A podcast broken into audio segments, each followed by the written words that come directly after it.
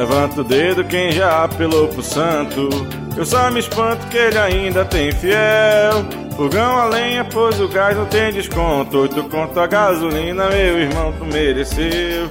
E não me venha, candidato, faz de tonto, bota chifre no partido. Te conheço, infiel, que dor, que dor, outra motociata. A bandalheira você veja onde tá. É ilegal, mas tá de boa, dá em nada. Só campanha antecipada, toma conta e vai pagar. É ilegal, mas tá de boa, dá em nada. Só campanha antecipada, toma conta e vai pagar. Tem uns partidos já bolando uns esquemas. Ex-candidato querendo manter o nome. A vida ensina, tem coisa que é certeza, a derrota eles não aceitam e tentam o golpe em todo mundo. A vida ensina, tem coisa que é certeza, a derrota eles não aceitam e tenta golpe em todo mundo. Que dor, que dor, tá motociata. A bandalheira você veja onde tá. É ilegal, mas tá de boa, dá em nada. Só campanha antecipada, tem a conta e vai pagar. É ilegal, mas tá de boa, dá em nada. Só campanha antecipada, toma conta e vai pagar. Alô, Geraldinho, levantou a estrela. Faz parte, eu vou lá botar com doce. No fundo primeiro, no segundo o bicho pega. Anitta tweetando aqui. Show!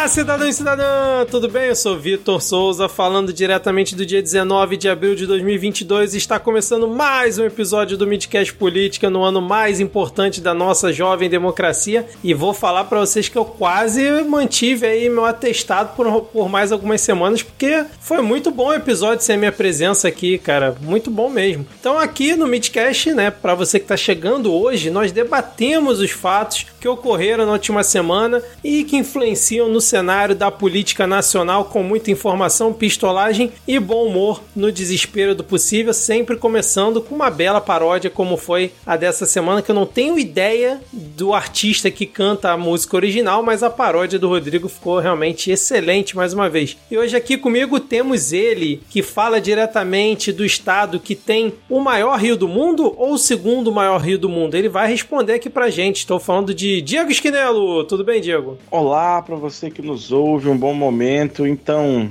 Depende do, do, do, maior em quê. Em extensão. É. Em extensão, diz que é o maior, aí tem a briga, mas sei que, o terceiro eu sei que é nosso de certeza, que é o Purus também, que é, é o terceiro maior em Porque extensão. A, a, briga no primeiro fica ali o Amazonas e o Nilo, né? É, enfim. O terceiro lugar é garantido. Tá bom. o terceiro, o segundo ou o primeiro, né? Um dos três ali. É, tá... isso aí. É, é, é, prata, é pódio, é pódio. É, tá no é, pódio ali, tranquilamente, né? E completando o nosso trio de hoje, né? O trio raiz raiz aqui do, do Midcast Política, ele que fala da terra, ali do estado onde tem a considerada maior estátua esculpida do Buda no Ocidente, maior até que o Cristo Redentor. Estou falando dele, o sempre animado Rodrigo Hipólito. Tudo bem, Rodrigo? Tô zen. o Zen aí com essa abertura. Sim, tem mosteiro budista aqui no Espírito Santo. É ponto turístico, tá, gente? Se quiser vir aqui visitar mosteiro budista, dar um passeio nas montanhas, sejam bem-vindos aqui no estado, né? Ó, é... é, essa estátua, Rodrigo, é o grande Buda de Ibiraçu. Foi construído, Sim. acho que em 2020, 35 metros de altura. E não só a maior do Ocidente, como a segunda maior do mundo, segundo a matéria do G1 Espírito Santo aqui na TV Gazeta. Olha aí. É, um estado tão pequeno, com um Buda tão grande.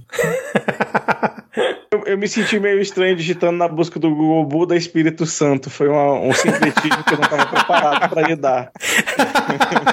eu não tinha pensado nisso, cara.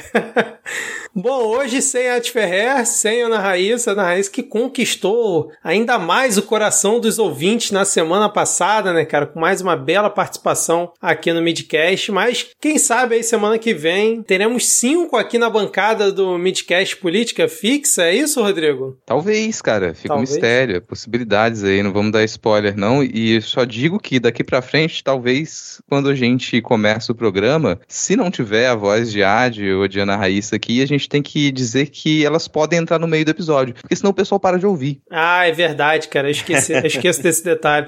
Então, ó, fica aí, fica ligado, fica ligadinho junto com a gente, porque a Ferré ou Ana Raíssa podem entrar a qualquer momento aqui no episódio. Não perca! Lembrando que se você quiser seguir o Midcast nas redes sociais, nós estamos no Twitter e também no Instagram com o perfil. Eu me senti muito Mário Frias, cara, daqueles programas ruins da Rede total. TV. Isso foi muita apresentação de programa da Rede TV, cara. para, para, para, para, para, para, para.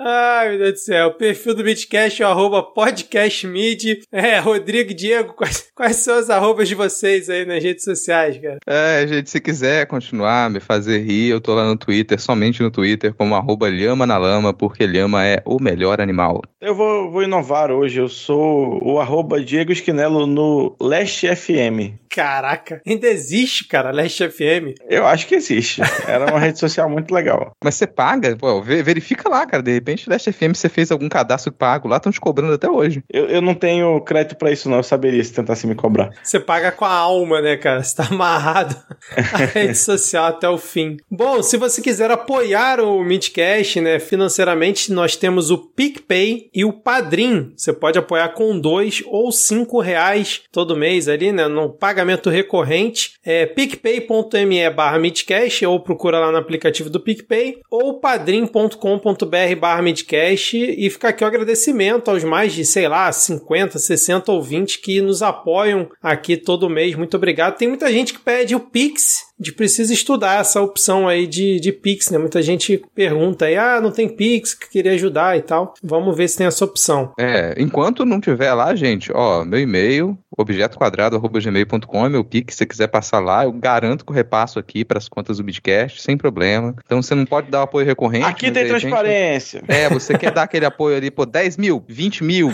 30 mil, 2 quilos de frango, né, 30 ovos, cara, manda ver, assim, a gente tá aceitando. Quer passar seu pix aí também, Diego? É diegoesquinela.gmail.com. Olha aí, aí, Que, que beleza. Valeu. Eu não passo meu porque eu não tenho, eu não tenho e-mail, mas pra, pra próxima semana acho que eu vou trazer então. é, e lembrando aqui que a gente também tem um feed de paródias. Se você procurar aí no seu tocador de podcasts, exceto o Spotify, porque bloqueou a gente, tem aí paródias, Midcast Política, tá um pouco defasado no momento que a gente tá gravando aqui, deve estar tá faltando as últimas três paródias, inclusive reclamaram lá no Twitter, é, mas até sair o episódio eu vou atualizar, espero, né? Agora, sem mais delongas, chega de enrolação, vamos iniciar o episódio com o bloco. O bloco, estou triste porque tive que desinstalar o Snapchat hoje.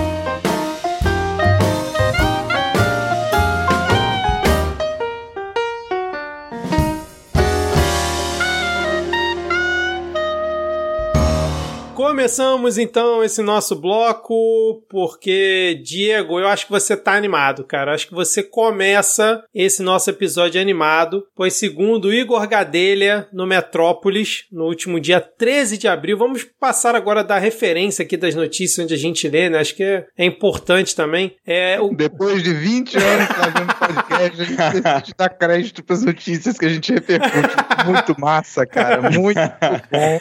Daqui a pouco vamos estar falando matéria não assinada. Isso aqui não é, não é medo delírio, não, Vitor. Quem quer fonte, vai lá. Aqui é comentarismo de portal, porra. Não, sempre que, gente, sempre que eu lembrar aqui, eu vou dar referência. Que apesar que tá sempre no, na descrição do episódio, né? Então. Mas enfim, o governo federal, Diego, decidiu dar reajuste de 5% a todos. Eu disse todos os servidores, segundo apurou aí o Igor Gadelha. A decisão foi tomada numa reunião na última quarta-feira na Casa Civil e valerá a partir de julho, e esse aumento de 5% tem um custo estimado de 6 bilhões de reais somente em 2022, só que o orçamento da União só tem reservado para um aumento de servidores 1,7 bilhão. Mas eu quero saber do Diego, você está feliz aí com 5%? Cara, se um dia aparecer no meu contra-cheque, talvez eu fique com um pouco menos de ódio. Mas 5% é um quarto do, do acumulado só nesses, durante o governo Bolsonaro e é 10% da inflação do Temer para cá, desde pelo menos na minha categoria, né? Que a gente é, é, é pobre, é uma categoria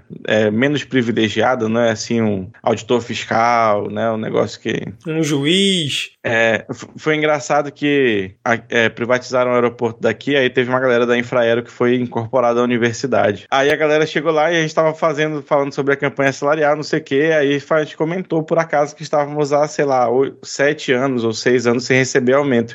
E eles, nossa, tudo isso!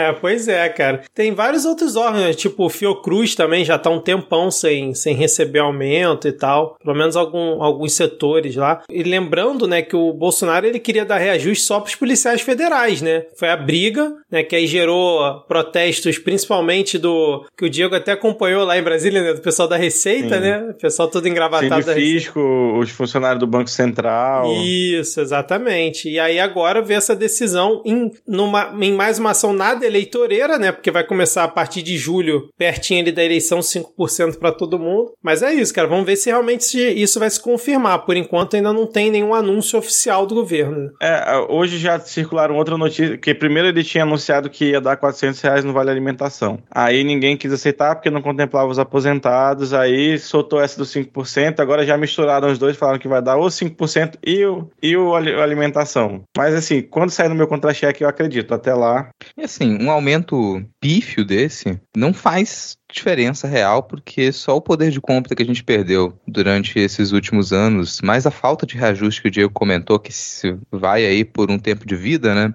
já não, não faria diferença. Só esses não sei também se, como campanha eleitoral, se isso funciona como uma ação eleitoreira, porque isso pode até ser discutido ali para o funcionalismo público, mas no fim das contas, no máximo, isso já solidifica quem já ia votar no Bolsonaro, sabe? De poder chegar ali e dar essa cartada: olha, ele deu aumento, aumento, deu 5% de aumento. Quem já acha que funcionário público tá lá mamando em teto do governo, sabe? Acha que funcionário público é vagabundo, então já acha muito que ele deu aquilo, mas isso tá dentro do eleitorado dele. Fora do eleitorado, no máximo a pessoa vai ver, nossa, tá dando aumento a funcionário público, mas eu não sou funcionário público. O que, que isso tem a ver comigo? E é uma notícia que você perde num carrilhão de notícias. Notícias ruins, então, até, até onde vai esse tipo de ação eleitoreira, para mim ela não surte tanto efeito, não. Tô esperando pra ver o efeito de outras então, que estão aí também, né? Você começa a pagar outras parcelas do Auxílio Brasil, que o pessoal já estava reclamando que não é o suficiente, obviamente não é o suficiente, né? Então faltam notícias positivas se o governo quiser fazer ações eleitoreiras com dinheiro público, né? Não, não, não tá batendo. É, exatamente, cara. Faz, faz muito sentido isso aí que você falou, né? Da questão de só reforça quem tá. Quem já ia votar nele, né? Tipo, o cara lá da Eletrobras que tá prestes a ser privatizado, eleitor do Bolsonaro, recebe 5%. Opa, vou votar aqui no mito, porque ele me deu 5% aqui no ano da eleição. Mas enfim, vamos ver como é que isso vai se confirmar. Diego, nosso posto avançado no futuro, né, para poder trazer essa informação mais precisamente. Seguindo aqui para nossa próxima notícia, com uma sequência de atualização de notícias passadas, né? Porque o Gabriel Monteiro, a gente já comentou dele aqui, né, o vereador do Rio de Janeiro, suspeito aí de pedofilia, estupro, todos aqueles vídeos bizarros dele, a gente já falou uns dois episódios atrás. E ele é do partido Bolsonaro, tem muita gente que não sabe, né, mas ele é do PL, né? partido aí do Centrão. E novamente aqui, coluna do Igor Gadelha, né? Parece que a cúpula do PL alega não querer cometer uma injustiça, entre aspas, contra o Gabriel Monteiro, né? E espera é, que o caso tenha um desfecho para poder decidir se vai tirar ele do partido ou se vai permitir ele concorrer a um cargo ou de deputado federal ou deputado estadual, né, esse ano. Mas eu escutei na, acho que foi no assunto com aquele Bernardo Melo Franco do Globo, ele comentando que ele não teria espaço no PL para se candidatar. Então já não sei como é que fica realmente a situação dele, mas vai ser curioso, né, o partido do presidente permitindo que um cara com várias acusações como ele, né, se candidate, mesmo sendo um puxador de votos aí do partido, né? Uma, que era uma esperança do PL para puxar muito voto aqui no Rio de Janeiro, né? Vocês acham que Valdemar da Costa Neto vai tomar uma atitude ou vai ficar cozinhando ali em banho-maria até chegar a próxima eleição? Essa figura ilibada, essa figura incriticável, esse brinco de pessoa que é Valdemar da Costa Neto,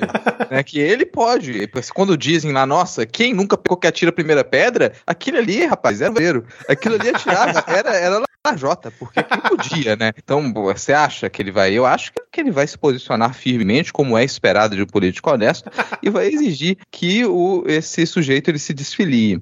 Cara, não precisava nem esperar o julgamento de alguns dos crimes ali. Sim, você tem que ter investigação e tem que ter julgamento em qualquer situação. Agora, os vídeos que eles já foram divulgados e que eles demonstram o comportamento do candidato já seriam suficientes para ele ser expulso do partido. Uhum. Só aquele tipo de comportamento, modo como ele forjou aquele, é, aquelas ações com crianças, se aproveitando de crianças em situação de vulnerabilidade, já seria o suficiente para ele ser expulso do partido. Então não, não há desculpa realmente. No máximo que eu sempre fico com o pé atrás é: será que Fulano sabe de alguma coisa sobre alguém e aí não sei quem fica com receio de chutar a bunda e o sujeito sair gritando e liberar o nome de, de uma outra pessoa envolvida com uma situação complicada? Pode ser, talvez, né? Com medo de melindrar um aliado importante, você quer dizer? É, pois é. Eu acho que no caso do Gabriel nem tanto, né? Porque ele, é, ele quer mais só o dele mesmo, né? Ele tá preocupado só com, com o dinheiro que ele vai conseguir aí fazendo os vídeos, né? Com essa mamata aí na câmara sem fazer nada. Não sei se ele tem tanta, tantas conexões assim para poder ter, ter alguém com o rabo preso com ele, né? Mas mas Sei lá, o sujeito vivia com um monte de câmera à volta dele para filmar todo tipo de ação. Para alguém ter chegado conversando com ele e filmou alguma coisa, também é pouco. Porque na minha cabeça não faz sentido você, no, o o PL. Manter um tá, cara desse, é, né? O PL tá com uma campanha de filiação muito intensa no Brasil inteiro. Sabe? Nesse momento é o candidato que vai, vai levar pro segundo turno, provavelmente. O que, que você ganha segurando um sujeito que ele tá em toda a mídia sendo apresentado como um criminoso, como uma pessoa que explora criança? O que, que se ganha no partido em manter o nome desse? Coerência.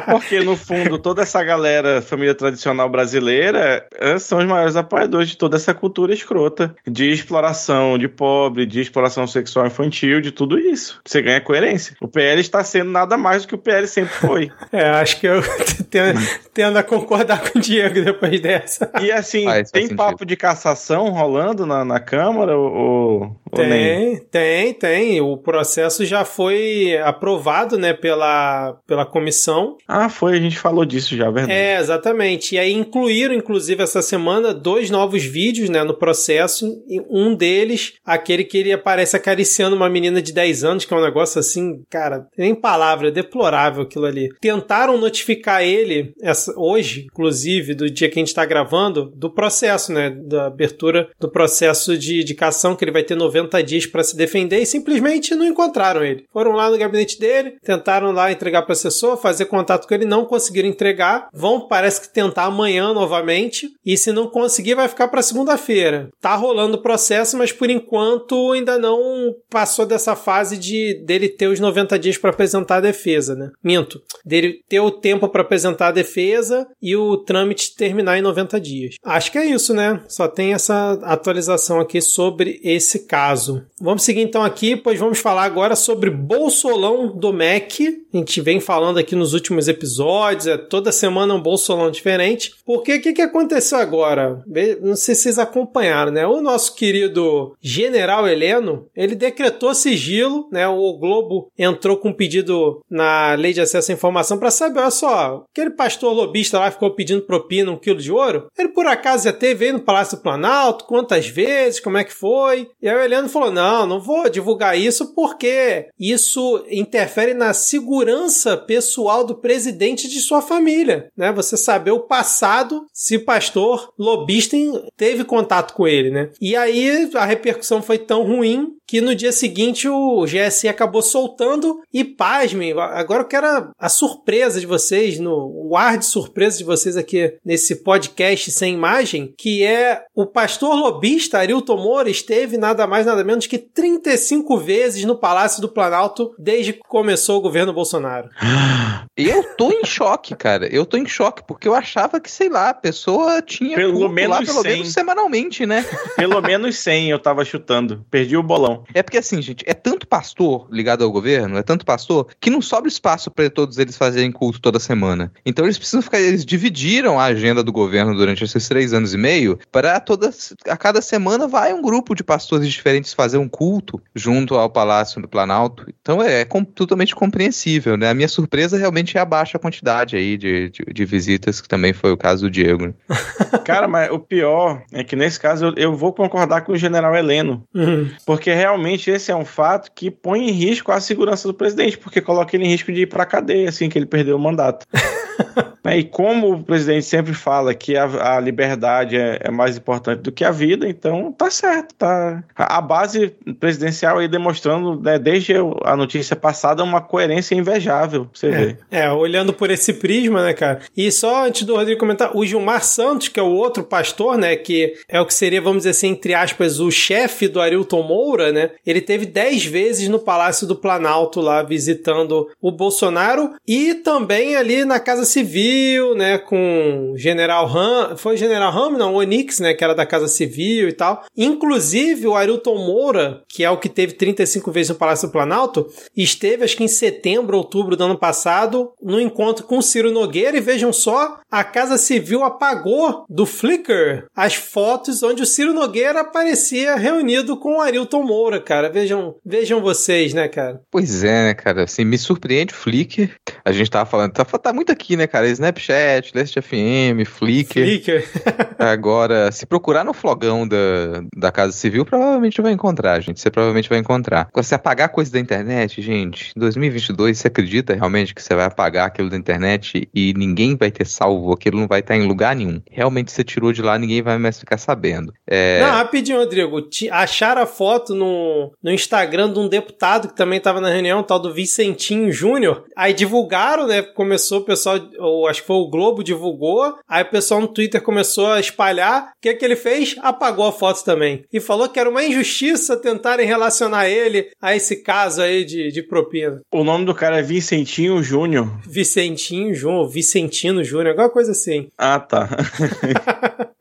Mas desculpa, Rodrigo, te interrompi aí. Não, sei lá, é, é tipo Ivanovic Ivanovicic, né? É, é, um nome meio, meio esquisito, Vicentinho Júnior. Mas eu expressar uma curiosidade, Vitor, hum. porque a gente, bom, teve o sigilo decretado e depois o sigilo desdecretado, né? Isso. O sigilo cancelado. Eu fico me perguntando qual a facilidade de se retirar o sigilo de algumas informações que elas foram encobertas durante esse período de governo Bolsonaro, depois que o governo acabar. Se isso é algo fácil ou se é algo complicado complicado, porque tem muita movimentação em torno do presidente do Palácio do Planalto, dos filhos dele também, que elas foram encobertas, né? Se decretou sigilo ali, ponto. A gente não falou mais disso porque cada semana é uma enxurrada de absurdo pra gente comentar. Mas será que é tranquilo depois que esse que o governo ele mudar, a gente poder ter acesso a esse tipo de informação, quebrar esse sigilo, vai ser muito complicado? Quem souber, né? É uma boa pergunta. Não sei se com uma canetada dá para derrubar isso tudo, né, cara? Boa pergunta. Não, e ele ainda debochou debochou, né, no, no Twitter, ele, o Carluxo, enfim, quem, quem toma conta da conta dele, que ele deu, ele fez um tweet, né, dando um RT em cima de uma postagem da, daquele perfil Universa, né, da UOL, falando sobre aborto e tal, falando que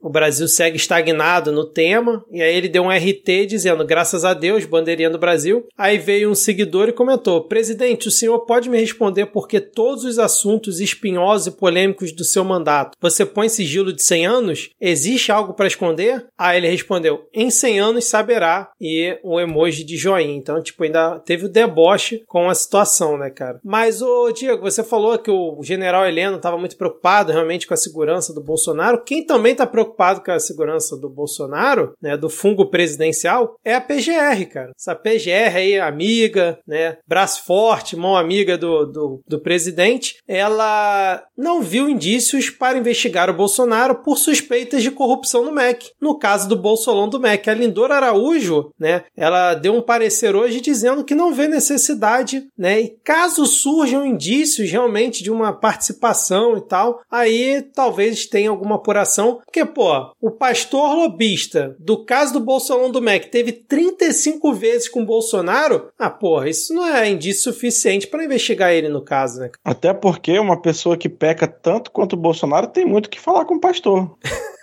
Pra Sim. você ver, Lindor Araújo, que é um mais do, do um exímio operador do direito, sabe o que tá fazendo, com certeza. Mas, cara, assim, há, há que se. É, é admirável o, o, esforço desse governo para acabar com a criminalidade, né? Primeiro é tornando o que era crime legal, por meio de, de projetos de lei completamente absurdos. E segundo, entendendo, né, parar com esse punitivismo, esse lavajatismo de tudo é corrupção, entendeu? Tudo tem que investigar. É uma justiça mais, mais branda, mais amiga, cara. É um, é um outro modelo, não é aquele, aquele modelo é, é persecutório e inquisidor que tinha na época do PT. Porque tudo era pior na época do PT, entende? Você tá dizendo que o governo Bolsonaro é um dos maiores bastiões do antipunitivismo, é isso, cara? Com certeza, pô. Entendi. Pode. Porque, ó, bandido bom é bandido morto, mas pra ser bandido tem que ser investigado. Ah, entendi, cara. Olha aí. É tanto que PGR, gente, eu não sei se vocês sabem o que significa, mas é o parça geral do reizinho. Se não era, vai passar a ser. Porque, assim, qual é a necessidade da gente ter um procurador-geral da República? Passa geral. É, Olha que eu tentei procurar um trocadilho, mas esse foi muito bom. Muito bom, cara. O, o parça geral, ele é a função talvez mais necessária num governo que não tem corrupção. Porque, tá, o que, que você precisa? Você precisa de amizade. Você pensa, o governo é um governo anti-ódio. É um governo que ele tá, ele tá contra o ódio, cara. Pra que você ficar, como o Diego disse, perseguindo as pessoas? Você ficar desconfiando, não. Você tem que lidar com confiança, com lealdade, com amizade. Aí você cria essa função específica de alguém ali com muito tempo de casa que ele tá, tá ali para isso, para dar um tapinha nas costas e falar: que isso, cara? Não se cobre tanto. Aliás, pensando. Pensando aqui que Augusto Aras está merecendo uma paródia, hein, Rodrigo? Em homenagem a, a, esse, a essa grande obra que ele vem produzindo, né, cara, ao longo desses últimos anos, cara. Sempre lembrando que o Senado reconduziu Augusto Aras ano passado. É sempre bom a gente lembrar isso aqui, que o Senado tem a sua parcela de culpa. Falando... É quando, quando abriu. Bom, se o Augusto Aras sair de lá um dia, né, aí o pessoal vai abrir o escritório dele pro, pro próximo PGR tomar conta e vai abrir e vai cair aquele monte de origami, porque ele passou esse tempo todo fazendo origami com os processos. Imagina, você abre lá e tem aquele monte de origami, aquele monte de, de passarinho pendurado aqui pra dar sorte. Todo coloridinho, né? Cada processo com uma cor diferente, né, cara? Olha Porra, que bonito. Bonito, né, cara? E falando em Augusto Aras, é, ele tá em Paris. Parece que tá em Paris passeando, curtindo umas férias, porque não tem quase nada, né? Como a gente acabou de falar aqui pra, pra ele ter que investigar. E aí, cara, foram atrás dele, no meio da rua, assim, questioná-lo sobre a questão do Bolsonaro do MEC. Inclusive, no último episódio, coloquei alguns áudios, vocês ficaram pedindo, né, pro editor, bota áudio aí, bota áudio aqui. E ficou achei que ficou bom. Então vou colocar aí o áudio do, de um transeunte em Paris questionando Augusto Aras sobre a investigação do Bolsonaro do MEC. Procurador, vamos investigar o Bolsonaro do MEC aí, procurador? Na rolezinho em Paris é legal aí abrir processo, procurador. Ei, vamos lá investigar, procurador? Ou vai continuar engavetando aí? Ei, vamos lá, procurador, fazer o seu trabalho? Funcionário público, funcionário público. E aí, procurador, vai fazer o seu trabalho? Vai abrir processo Vamos investigar, procurador? Vamos investigar lá Bolsonaro do MEC, vamos investigar pastor fazendo reunião, vamos investigar lá o Bolsonaro gastando milhões em Viagra do Exército. Cadê a investigação, procurador? Cadê a investigação, procurador? Aqui em Paris não tem nada para encontrar, não. Pode deixar que eles procuram. Tem que procurar lá em Brasília, procurador. Tudo por uma vaguinha no STF, né? Isso fica bom como exemplo pra gente, porque essa galera gosta de viajar muito pro exterior. Aqui no Brasil, se você fizer isso, aparece, sei lá, cara, uns quatro batalhões do exército pra te prender, sabe? Cerca a rua toda, viatura, o helicóptero descendo com o da pena pra poder saber o que, que você tá fazendo ali. Agora, você tá lá fora? Não, não acontece. Levanta o celular e você tá ali na rua, cantando uma canção pro procurador. E ninguém vai fazer nada contra você. Então fica o exemplo. Sempre que você tá de fora, encontrar alguém, algum político brasileiro que você queira cobrar, alguma autoridade, é hora de você fazer isso. Levanta o celular e grava seu videozinho. Uma vez fizeram isso com o Moro, não fizeram? Quando ele tava, acho que em Londres, alguma coisa assim, foram, foram questionar ele também, né? Quando ele tava sendo recebido pelo governo em Londres, né? Mas eu queria dar os parabéns a esse transeunte aí em Paris, porque eu, por exemplo, não reconheceria Augusto Aras no meio da rua. Sim. Tem esse detalhe, verdade, cara. Enfim, Parça Geral da República. Muito bom, Rodrigo. Se você gostou dessa nova alcunha de Augusto Aras, comenta lá no Twitter. Escreve lá, Parça Geral da República. Depois eu vou fazer um. Do Reizinho. Parça ah, Geral é? do Reizinho. É, ou do Reinado. Tem muitas possibilidades. Pa Parça Geral do Reizinho, isso. Bota lá, Parça Geral do Reizinho. Depois eu vou buscar lá no, no Twitter para ver se realmente o pessoal curtiu e tá, tá utilizando essa nova expressão. Mas ainda falando aí na esteira do, do Bolsolão do MEC, cara, o Diego, que montou aqui parte da pauta, ele botou até assim, né? E o PT, hein? Eu pergunto, Diego. E o PT, hein? Cara, o PT foi o pior governo que nós já tivemos, né? E esse governo que nós estamos falando assim, ele até abriu uma brecha no seu antipunitivismo e vai abrir aí uma CPI sobre o uso do dinheiro da educação entre 2006 e 2018. Né? E assina... já tem 28 assinaturas para essa CPI no Senado. E é isso aí, pô. Não vai, vai ter CPI do MEC sim, entendeu? Só. Mas peraí, CPI em ano eleitoral não era politicagem? pois é, né, então... cara?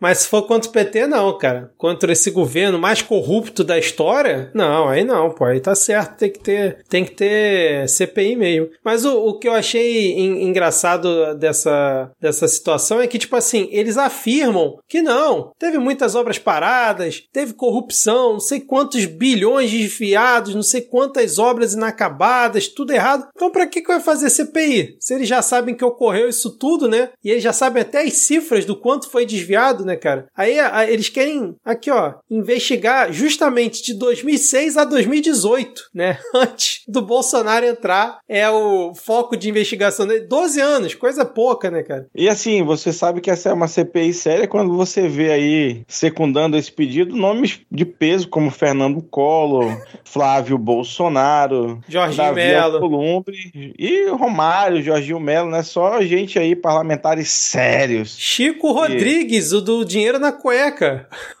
Senador do dinheiro na cueca. Sabe o que é mais é engraçado? É passar por alguns desses nomes e por algum momento pensar, um, será que se fizer alguma uma CPI dessa não vai melindrar outras pessoas que têm acordo com esses sujeitos que estão assinando ali? Talvez alguns desses nomes estivessem presentes durante fatos que vão ser investigados também. Era o pessoal parar e pensar um pouquinho, cara, assim. Porque não, definitivamente eu não sou contra a investigação. Vai lá, investiga. Tem que investigar mesmo. Mas me sempre me surpreende a burrice. Porque a probabilidade de você investigar alguma coisa acontecida no governo do PT e uma porcentagem enorme de todo mundo do Centrão tá lá na época participando é muito grande, cara.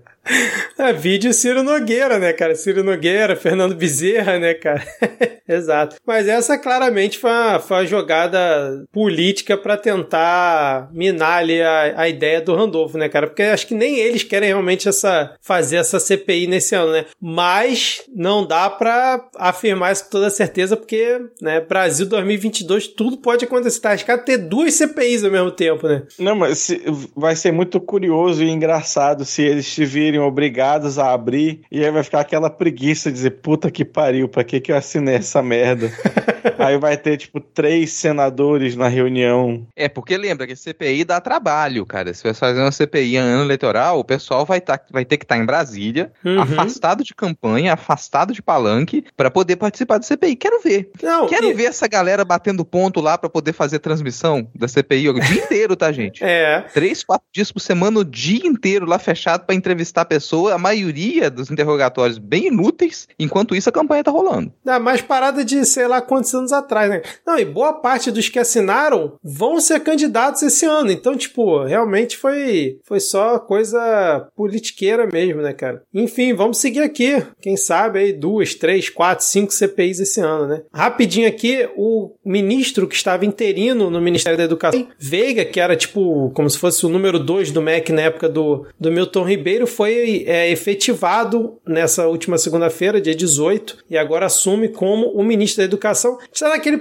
período que, tipo, trocou 10, 11 ministros e ninguém sabe o nome de nenhum deles, né, cara? Como se realmente nada tivesse acontecendo aí no, nos ministérios do governo Bolsonaro, né, cara? Até que surge um novo escândalo. Rodrigo, Daniel Silveira, cara, essa eu deixo pra você, que eu sei que você gosta desse tema. Cara, primeiro que eu não lembro mais quantos ministros da educação a gente teve. Quatro? Quatro, Seis? tá no quarto, Quatro, né? tá no quarto. É. Quatro. Já tô perdendo a conta já. Nesse caso não muda absolutamente nada, porque você pega um sujeito que ele já tava ali, já era o, o, o vice-ministro ministro, digamos assim. Então ele fazia parte de todas essas articulações, ele está presente nessas reuniões com os pastores lobistas ilegais, fazer isso é, entre aspas aqui, lobistas ilegais, ele estava presente nessas reuniões, então ele está envolvido com isso. Se você abrisse algum tipo de investigação, agora está rolando até a investigação, né? Mas se abrisse uma CPI, ele seria um dos nomes convocados para poder prestar depoimento e, e trazer informações para esclarecer o que realmente aconteceu ali. Então, se ele assume essa posição agora, você tem sim uma continuidade com o que o Milton Ribeiro Ribeiro estava fazendo,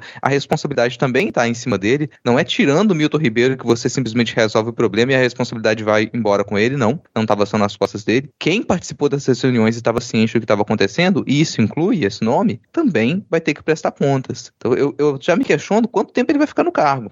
Se ele vai conseguir se sustentar ali por um mês, dois meses, porque se se resolve continuar batendo nessa tecla, se as investigações revelam novos fatos, o nome dele já está envolvido, ele já está ali para ser quicado. É meio que você, o sujeito é uma, uma bola na marca do pênalti para chutar a qualquer momento que for necessário. Sem qualquer prejuízo político, né, cara? Mas eu tinha comentado aí do Daniel Silveira. Eu sei que você gosta do assunto, Rodrigo. Daniel Silveira aprontou mais uma aí, cara. Além, depois de dormir lá no plenário para fugir do Xandão, ele fez uma nova, né? Cara, me atualize, não tô sabendo o que ele fez, não. Ele teve restrições impostas pelo Supremo Tribunal Federal. Aí ele foi numa festa na Barra da Tijuca, que não podia ter ido. E aí, por um acaso do destino, dois amigos dele queriam ouvir a sua própria música e o dono do estabelecimento não tava afim, aí eles espancaram a pessoa lá. Foi, é isso. É isso. Terça-feira na, na vida de Daniel Silveira, eles cumpriram a ordem do Supremo, ajudar a cometer um crime. Ah, mas normal, né? Isso foi no Rio de Janeiro, gente. Assim, convenhamos, vou ter que ter, vou ter que aqui passar um pano, porque quando você sai para balar, para as baladas no Rio de Janeiro, você tá contando que você vai ser espancado. Essa é uma possibilidade que tá ali, né, cara? É sempre a possibilidade, você tem que concordar, cara. Dá mais dependendo da área que você frequenta, né? Se tem muito cidadão cidadão de bem. É sempre uma possibilidade mesmo, cara. E, é, e é isso que é uma festa de macho. Que isso, gente? O que que, que, que macho gosta? Ficar apanhando de outro macho. É isso que é, que é a festa de macho. Então é isso que ele foi fazer lá. Tá ali toda a diversão. Exatamente, cara. Vamos ver qual atitude Xandão vai tomar depois dessa, né, cara? Porque. Tem uma coisa que eu acho que vale o comparativo. A gente não vai resgatar aqui agora,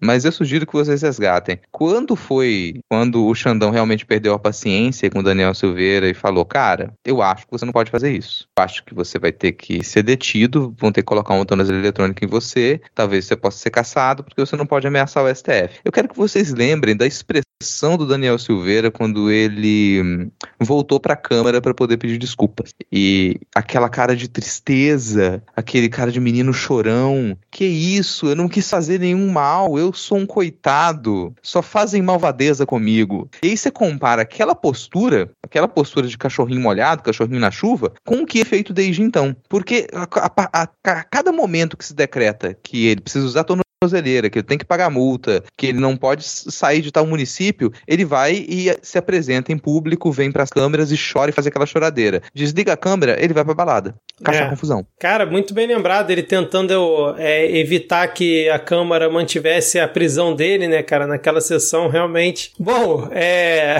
Agora a gente vai rir mais um pouquinho, cara. Vocês viram a foto? Eu vou ter que ir na pauta porque vocês viram a foto do S. Neves, cara.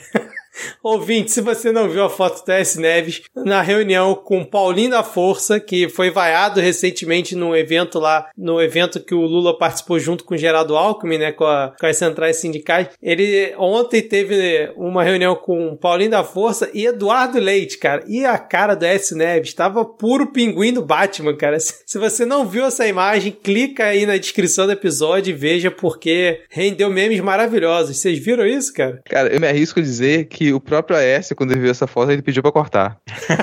cara, não, corta, corta, porque não me maquiaram isso aqui. Não colocaram a cara. Que isso, cara? Tiraram uma, uma foto aqui da minha intimidade. Como é que as pessoas podem saber como eu sou no dia a dia, como eu sou é, em casa? Mas além do pinguim, essa foto me lembra muito a maquiagem dos do, aqueles zumbis de trilha do Michael Jackson. Também. Mas então, gente, é, tem certos hábitos que as pessoas podem ter, às vezes, que acabam com todo o colágeno da pele. e faz ficar com esse aspecto, entende? É, é, e aí, entendedores entenderão. é, fica, aqui a, fica aqui a observação, né, cara? Fica aqui a, o aviso. Bom, é, depois da gente rir um pouquinho da cara do S. Neves, cliquem aí na descrição do episódio e, e vejam, porque tá muito boa a foto. Tem uma a menos que você esteja ouvindo na hora do almoço. Não queremos que você gomite o seu almoço em cima do, do seu almoço, por é, favor. É, exatamente. Deixa para um pouquinho depois, se já tiver feito a digestão. É, mais uma notícia aqui, antes da gente encerrar um pouco antes da gente encerrar esse bloco, é que a gente teve uma operação, uma grande operação comandada pelo IBAMA e pelo, IC, e pelo ICMBio em terras indígenas, né, combatendo ali os garimpeiros e tudo mais. E aí o que, que aconteceu? Depois que o, o IBAMA e o ICMBio realizaram a fiscalização, não sei se vocês viram, tinha uma, uma balsa gigante, cara, de mineração que foi encontrada e aí foi apreendida e o governo simplesmente disse que foi uma ação do Ministério da Justiça, cara. Disse que foi o Ministério da Justiça agindo, né, junto ali com, com órgãos ambientais, sendo que a operação foi toda do IBAMA junto com o ICMBio e depois o governo resolveu divulgar como se tivesse sido uma grande ação do Ministério da Justiça. E o que, que aconteceu depois? A Polícia Federal simplesmente soltou os garimpeiros porque não tinha como transportá-los, parece. Não tinha. É, eles não foram pegos em flagrantes, apesar da balsa gigante e tal, e não tinha como transportar eles e tal. Resolveram liberar eles dentro da, da terra indígena mesmo. Pode ir lá, segue seu rumo e tá tudo certo. Vocês, vocês acompanharam esse caso, tipo, da, do governo roubando a operação do próprio governo, né, cara? Cara, eu vou chutar que isso foi erro de da pessoa contratada para gerir as redes sociais ali do Ministério da Justiça. Olha só, tô sendo razoável aqui. Porque é basicamente uma postagem de redes sociais, não é como se você tivesse feito uma divulgação oficial da ação e tudo mais, né? Acho provável que a pessoa cometeu uma desinformação. Talvez por não saber direito o que estava dizendo. Mas essa parte eu acho a, menos problemática, sabe? O, o, o, Ministério da Justiça ter quibado uma ação do ICMBio. A parte mais complicada é essa de você depois soltar os garimpeiros que eles foram sim presos em flagrante. E tudo filmado, não é como se, nossa, cara, a gente tem dúvidas. Não, você filmou toda a operação e a chegada na balsa e, e a prisão do, dos garimpeiros. Então eles estavam ali no local quando você chegou, eles já estavam cometendo o crime de garimpo ilegal. Eles foram presos e eles foram soltos. Imagina se essa moda pega. Porque já que a gente falou de antipunitivismo aqui, você chega você prende o sujeito, você prende a pessoa cometendo um crime e a pessoa vai ser direcionada por uma unidade prisional. E aí você chega na unidade prisional e você fala, pô, tá lotado, vou fazer o quê? Libera. Porque se você não tem como manter, né, a prisão de acordo com, com as leis, então tá lotado, não tem como prender, libera, solta aí, solta, solta os rapazes para poder, porque não, cometeu, mas pra quê manter preso se a gente não tem condição? Então essa é uma, é uma, uma moda complicada. Isso pra mim é a parte mais é, irritante de toda essa notícia, é o esforço que se tem para poder realizar uma ação dessa, para poder chegar de surpresa numa balsa desse tamanho, que já tem um investimento de milhões por trás para poder construir aquele tipo de material, chegar naquele ponto da mata, se esconder, e depois de todo esse esforço, me vem a Polícia Federal e solta os criminosos? Então, é porque na verdade não foi nenhum kibe, nenhum erro, foi uma colaboração. Né? A ação foi conjunta. O IBAMA e o CMBio foram lá, fiscalizaram e prenderam. O Ministério da Justiça, por meio da Polícia Federal, chegou depois e soltou. cada um fez a parte que ele Exato, compete, cada né? um no seu quadrado, cada um ali fazendo a sua parte, mas assim, Vou dar aqui a dica para o Ministério da Justiça, né? E, e também aproveitando para dar um leve contexto sobre a região amazônica, aqui a gente tem tudo flutuante. Então tem posto de gasolina flutuante, tem escola flutuante, tem posto de saúde, tem é, várias coisas que são no barco, porque tem lugar que só chega de rio. E aí, por incrível que pareça, talvez esteja na hora de ter o camburão flutuante também, olha aí. É uma boa ideia, hein, cara? Boa ideia. Mas realmente esse governo vai se materializando como um governo realmente antipunitivista, cara. Mas aí recomendo a thread do fiscal do Ibama, que tá aqui na descrição do episódio também, comentando sobre todo esse caso. Né? Inclusive a notícia foi divulgada é, no site do próprio governo, né? Dizendo que tinha sido uma operação do Ministério da Justiça, que eles chamaram de Operação Guardiões do Bioma, né? Faz um trabalho extensivo de fiscalização em terras indígenas indígenas pela Amazônia e segundo o fiscal do IBAMA, isso não, não ocorreu dessa forma, né? E sim foi uma, uma, uma operação de fiscalização do ICMBio, que tem o nome de Tríade Terra do Meio, com alvo justamente na reserva extrativista Riozinho do Anfrísio e na reserva extrativista do Rio Iriri. Enfim, vão, vão lá ler essa thread do fiscal do IBAMA com todos os detalhes de mais esse caso pitoresco do governo Bolsonaro Bolsonaro. E agora, senhores, vamos aqui para o nosso último tópico, que foi o assunto, um dos assuntos acho que mais comentados durante a semana. Não sei se vocês acompanharam isso, que é uma notícia que não surpreende, mas quando vem um áudio confirmando o que todo mundo já sabia e que os malditos milicos negam, a coisa talvez mude um pouco de figura, né? É, a gente comentou recentemente aquele post, aquela publicação absurda do Eduardo Bolsonaro, né, tripudiando da Miriam Leitão, que foi torturada na época da ditadura. E aí a Miriam Leitão divulgou na sua, na sua coluna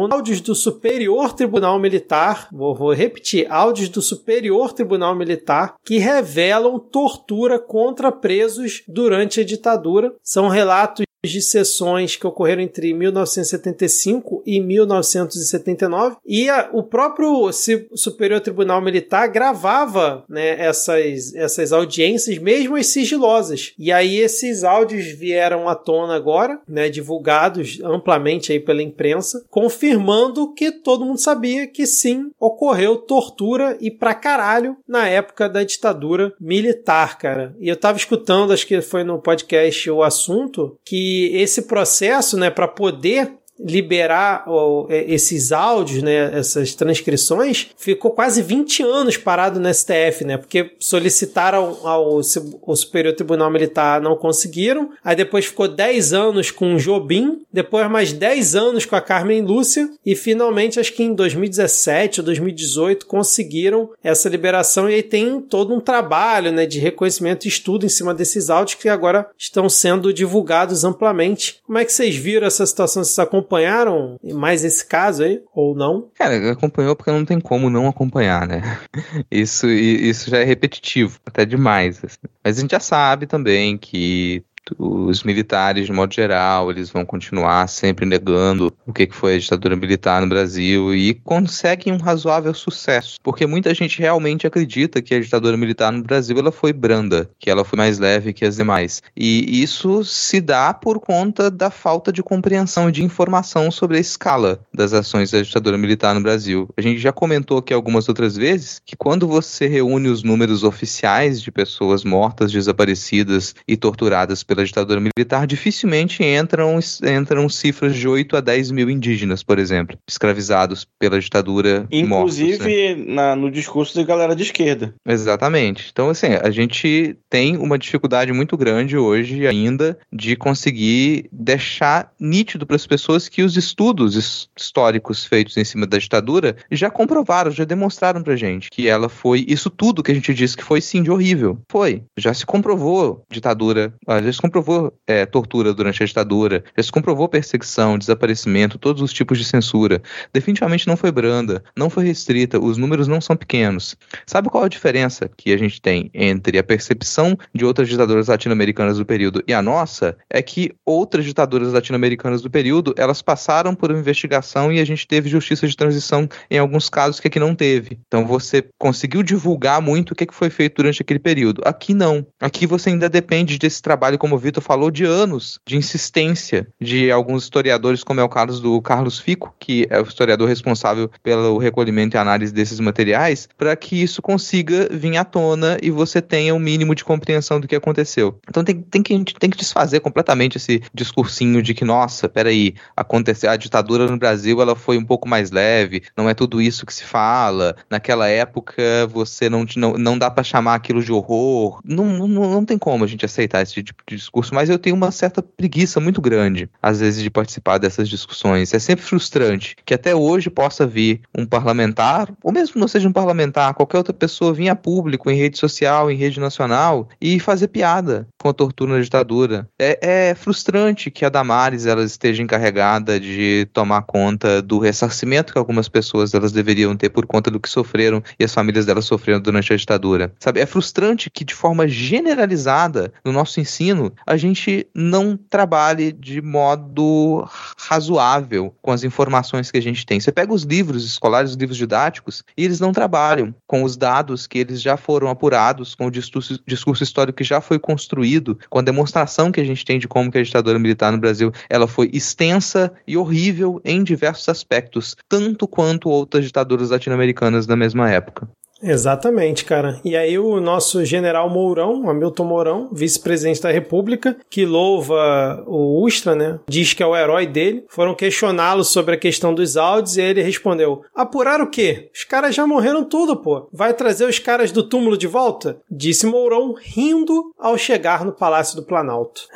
Diego, quer comentar alguma coisa, cara? Não? Podemos seguir? Então é isso, cara. Não surpreende, né? Principalmente o deboche do Mourão, mas fica aqui mais esse registro histórico, né? Dessa vez como fonte o Superior Tribunal Militar, para depois falar, não, é esquerdista, daqui a pouco vão chamar os juízes lá do STM da época de comunistas, sei lá o que, né? Melancias, né? Enfim. Cara, é, é, o que, o que tudo irrita, tudo deixa puto, mas a, a o deboche, a certeza da impunidade é, é, é foda, assim, não dá pra, pra lidar bem com isso. A certeza de que as netas e bisnetas dessa galera que cometeu esses crimes vão continuar recebendo rios de dinheiro do povo brasileiro, sabe? É, é isso que é foda. É, pois é, então, ó, tem. Ah, vai, vai tirar do túmulo porque morreu? Hum, que tal?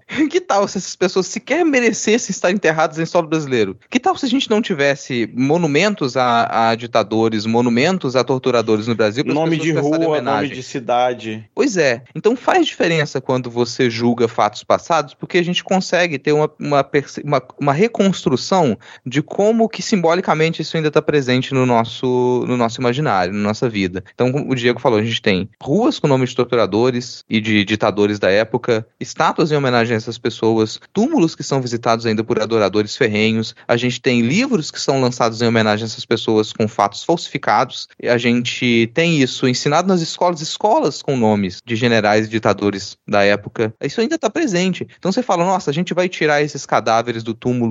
Sim, porque essas, essa porcaria desses cadáveres, eles eles ainda estão caminhando com a gente. Esses zumbis, eles continuam aqui com a gente. A gente está convivendo com esses torturadores. A gente é obrigado a socialmente continuar a conviver com os nossos agressores, os agressores dos nossos pais e avós até hoje. Porque pensa nessa situação. A pessoa que teve um parente torturado, morto, desaparecido, perseguido durante a ditadura militar, tem que até hoje passar pelos monumentos aos torturadores. Tem que até hoje passar por avenidas que têm o nome dessas pessoas. Matricular os seus filhos em escola com os nomes desses ditadores. Então, sim, a gente tem que repensar, a gente tem que julgar esses casos historicamente e reorganizar a nossa sociedade para que isso não seja mais uma homenagem, porque é o que acontece, a gente continua a homenagear os torturadores e os ditadores que fizeram parte da ditadura militar no Brasil. E isso é cotidiano, é cotidiano. E, é, e o fato disso ser normalizado que permite que as pessoas venham em redes sociais e venham em, em TV aberta e continuem a fazer esse tipo de homenagem, continuam a relativizar, a falar que tudo bem e fazer chacota. Perfeito. Inclusive, Newton Braga, né, morreu agora, com 97 anos. Muita muita gente fala, não, a história vai julgar. É essa história aí que julga no Brasil. O cara faz as maiores atrocidades e morre tranquilamente com seus 97 anos. E como muito bem lembrou o Diego, suas famílias continuam aí usufruindo até sabe-se Deus quando. E é isso, cara. É isso. E a pergunta que sempre fica é quem que vai ter peito para enfrentar, né, isso em algum momento do Brasil, né, da história do país. Cada vez mais distante, né, cara? Cada vez mais caindo no esquecimento. Enfim, vamos seguir agora para onde, Rodrigo? Cara, mudando completamente de assunto, a gente vai agora bater um pratão de chuchu com pimenta.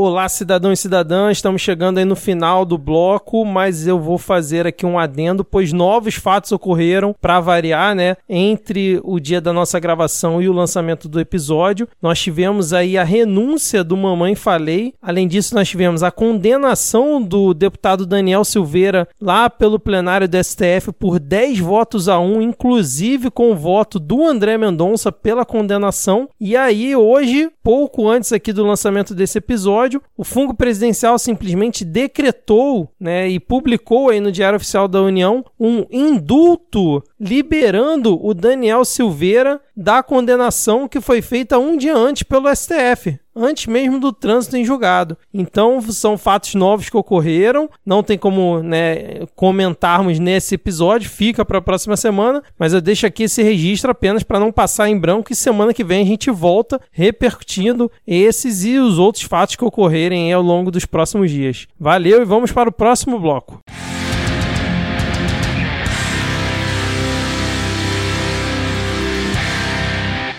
Mas vamos começar aqui o ponto da pauta, antes da gente entrar no tópico, que é o tópico principal que a gente tem discutido aqui nos últimos programas e vai continuar até o final do ano. Se acostumem, não, não tem muito o que fazer com relação a isso. As eleições estão aí. Antes de a gente falar das eleições, fica aqui a dica para vocês seguirem o perfil de Ad Ferrer e ouvir o Petit Jornal. A gente não vai falar aqui da guerra na Ucrânia, teve desdobramentos, muita coisa acontecendo nessa última semana, mas Ad não tá aqui, a gente não vai se arriscar a falar de política internacional nesse nível. Então já segue lá o perfil de Ad no Twitter e ouçam o Petit Jornal, programas ali curtinhos para vocês entenderem o que, que tem acontecido de novo nesse conflito. E por aqui, Vitor Diego, aparentemente a pandemia acabou, porra. Exato, cara. Pena que a Ad não está aqui para poder atualizar a sua vinheta, né? Pois o Ministério da Saúde anunciou o fim da emergência sanitária aqui no Brasil. Não é o que o Bolsonaro gostaria, porque o Bolsonaro queria que rebaixasse, né, de pandemia para endemia, como se fosse o Ministério da Saúde o responsável por definir o que é pandemia ou não. Mas é, não é mais considerado uma emergência sanitária COVID-19 no Brasil. É Algum... É isso. Obrigado vacinas, obrigado máscaras. Foda-se o governo. Obrigado, distanciamento social. E aí eu vi muita gente criticando porque isso pode é, retardar algumas ações do governo, né? Questão de compra de equipamento, né? Liberação de verbas e tal. Mas, assim, pelo cenário epidemiológico, realmente, a, nesse momento, a Covid-19 é uma doença que está transmissão baixa tal. Tem dia que tá batendo, sei lá, 8, 10 mortes por dia. Então, realmente, uma coisa que realmente se estabilizou após as vacinas, né? Assim, vou colocar o ponto de discordância aqui. Porque, desculpa, estabilizou é o caralho. A gente tá com dois anos e pouco de pandemia, a gente já passou por diversas fases dela, e uma coisa que ficou muito bem demonstrado é que o jogo pode virar a qualquer momento. Então, e aí você fala, nossa, o jogo vai virar, mas a gente não precisa chegar a um nível de 4 mil mortes diárias para ser preocupante. Nesse momento, a gente tem cento e poucas mortes diárias no Brasil, por dia. O que já é muito, já é muita coisa. 20 mil casos diários por dia, já é muita coisa. Isso é mais do que as outras doenças. Então, é preocupante. É necessário necessário ainda que você continue a ter ações, ações públicas, política pública, para que a gente mantenha isso sob controle. Provavelmente a gente vai continuar com esse, com esse vírus em outras mutações, talvez para sempre, vai saber. Talvez para sempre isso esteja com a gente. Se a gente simplesmente acredita que passou, não precisa mais se preocupar isso, não precisa mais me preocupar com isso, a gente potencializa um problema que a gente consegue observar em outras doenças. Doenças que elas foram um problema muito grande em um passado bem recente e elas foram resolvidas por política pública e vacinação, e cuidado, elas retornam. Retornam porque as pessoas acreditam que aquilo não é mais um problema, deixam de se vacinar, deixam de se fazer campanha de vacinação, elas não se cuidam e acontece o que acontece. Uma doença que está aqui com a gente até hoje é a dengue. Então você,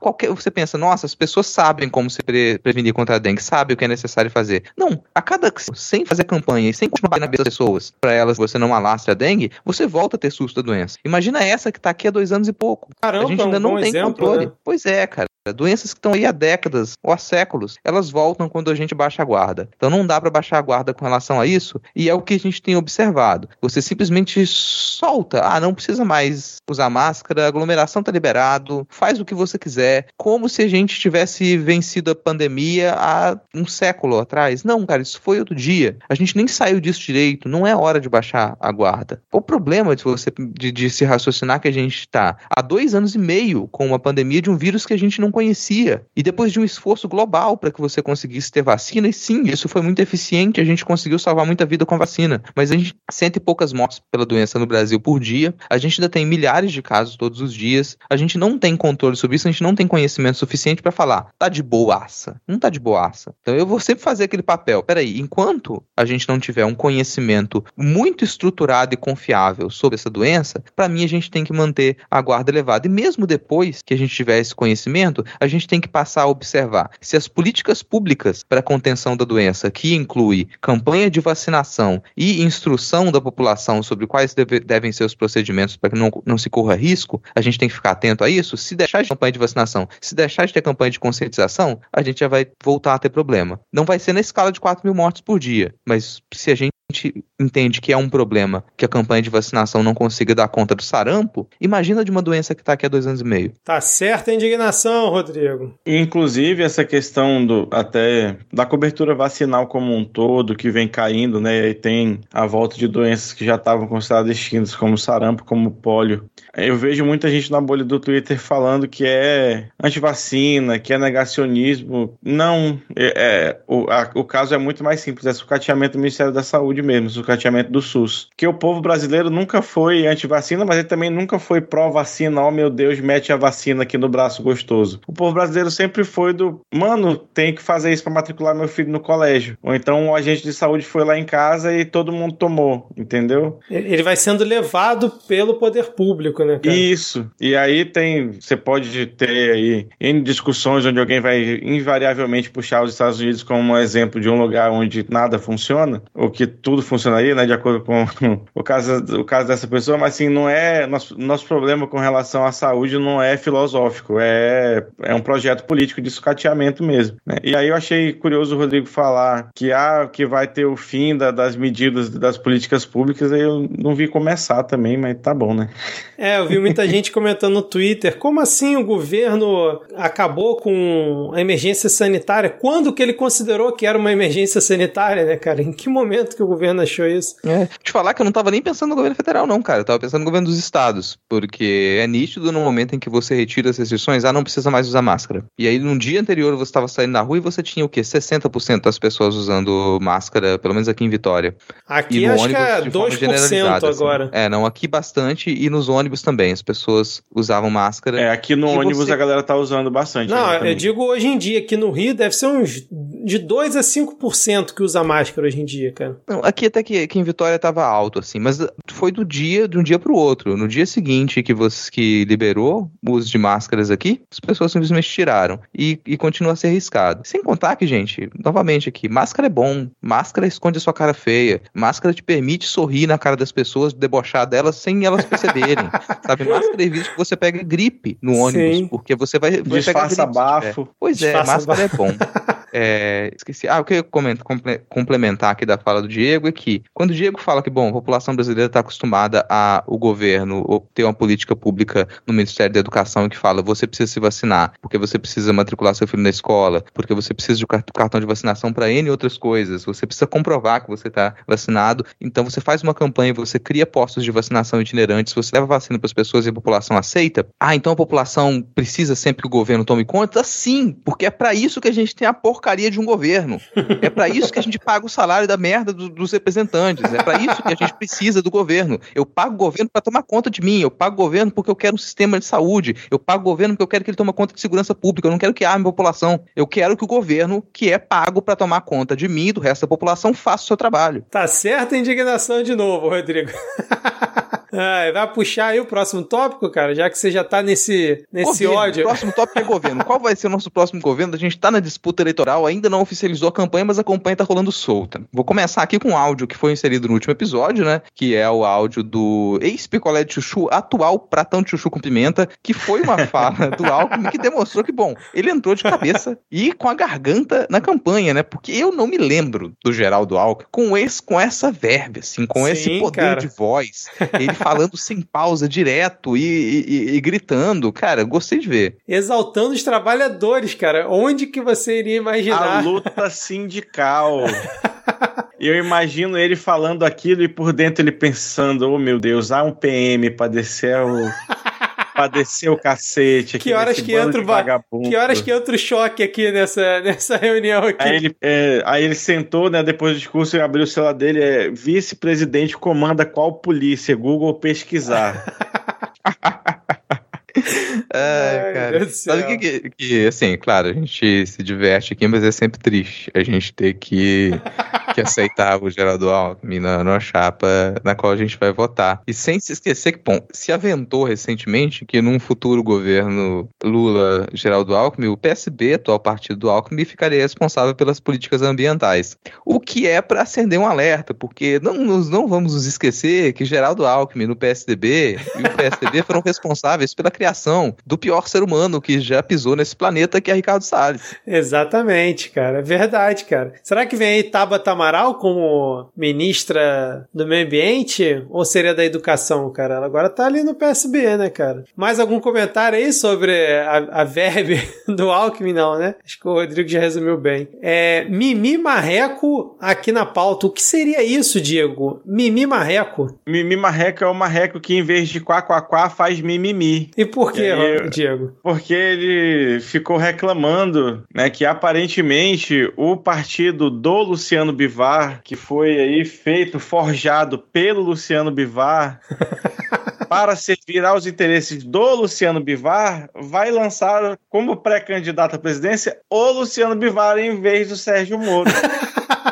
Que surpresa, né, cara? Aí ele lançou, né? União Brasil escolheu o seu pré-candidato à presidência, vírgula, Luciano Bivar. Espera-se que os demais partidos também possam definir com clareza os seus pré-candidatos. Sigo como um soldado da democracia, estimulando a composição para romper a polarização política. Cara, no, Soldado assim, da democracia é lá, foda, cara. No verbete da Wikipedia de cringe, vai estar um link direto pro perfil de Twitter do Sérgio Moro. Se ele apagar, vai estar um link para pro archive. O archive.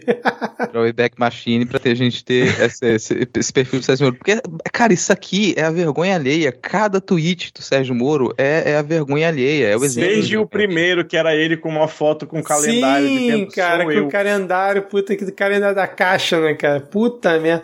Não, e aí eu fui abrir aqui o tweet, né, pra, pra relembrar que eu já tinha esquecido essa parte do soldado da democracia. E o primeiro comentário que aparece aqui para mim é de Janaína Pascoal, que ela comenta assim, ó: Ministro, com todo respeito, hoje o senhor é um mistério maior do que Geraldo Alckmin. Por mais que eu me esforce, não consigo compreender seus movimentos. Só Jesus. Eu diria que eu concordo em parte com a Janaína Pascoal. nunca achei que eu fosse falar falar isso, mas realmente, por mais que eu me esforce, não dá para compreender alguns movimentos do, do Moro, não, cara. Ah, por exemplo, o próximo movimento que a gente vai comentar aqui, que ele mandou um, um, uma mensagem aí para os institutos de pesquisa dizendo: gente, eu sei que o meu partido lançou outro pré-candidato, mas deixe meu nome na pesquisa, por favor. Não me esquece, não, poxa vida, cara. trabalhei tão duro para destruir a democracia desse país.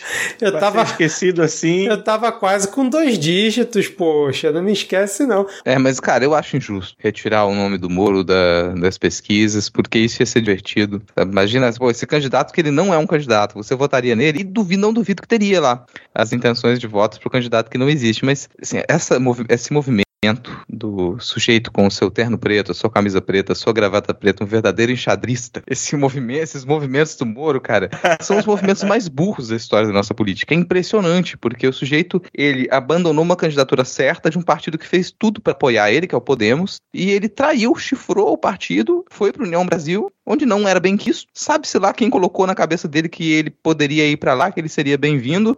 Vou colocar um detalhe aqui do Podemos, pra vocês terem ideia do ódio que o Sérgio Moro deve ter gerado em todo esse partido. Que vocês sabem que até essa última quarta-feira, 13, o escritório de campanha do Moro continuava montado no apartamento da Renata Abreu, presidente nacional do Podemos. Ela separou um quarto no seu apartamento funcional em Brasília para que o Moro ele pudesse despachar ali na sua campanha a corrida presidencial. Ó, oh, eu vou explicar, assim, para você que não mora em Manaus, isso que já tá rolando com o Moro, Podemos e União Brasil é o que costuma rolar aqui em relações afetivos. Mas se um dia você quiser entender o que é um rebuceteio a céu aberto, é mais ou menos isso aí, tá bom? Só fica essa dica aí. Rebuceteio a céu aberto, é esse o termo? exatamente. ai, ai, cara. Eu tô aqui no perfil da, da Central Eleitoral, né, vendo algumas atualizações e tem aqui, ó. Bivar diz que Moro estava ciente que não disputaria a presidência quando se filiou à União Brasil. Em nenhum momento a legenda para a disputa presidencial lhe fora prometida, mas garantiu que Moro pode disputar o cargo que desejar em São Paulo, cara. É muita humilhação. Puta que pariu. E aí tem uma outra aqui que ele fez uma montagem brincando de ser primo do Vingador, do Tony Stark Stark. Vocês viram isso, cara? Cara, coisa. Infelizmente. Infelizmente eu, eu, vi isso, cara. Nossa senhora. Eu não tinha visto, tô vendo agora aqui. Que coisa deprimente, cara. E assim, todo mundo comentando, imaginando. Ah, foi. Isso aí, gente, foi montagem, alguém zoando. Não, não, não foi. Foi no perfil dele, né, que ele colocou. Foi, foi. Complicado, hein? Bom, mais alguma coisa aí sobre o Marreco? Não, né? Pode seguir. Não, aqui. tem mais vergonha pra gente Tem mais vergonha aqui. dele? Tem mais, não dele, mas ah. continua vergonha em outro partido, porque, bom, o Dória, ele decidiu retirar uma pessoa do comando da sua campanha de pré-candidato à presidência. Uma pessoa, assim, que estava lá comandando a sua campanha, conhecido como Bruno Araújo, presidente nacional do PSDB.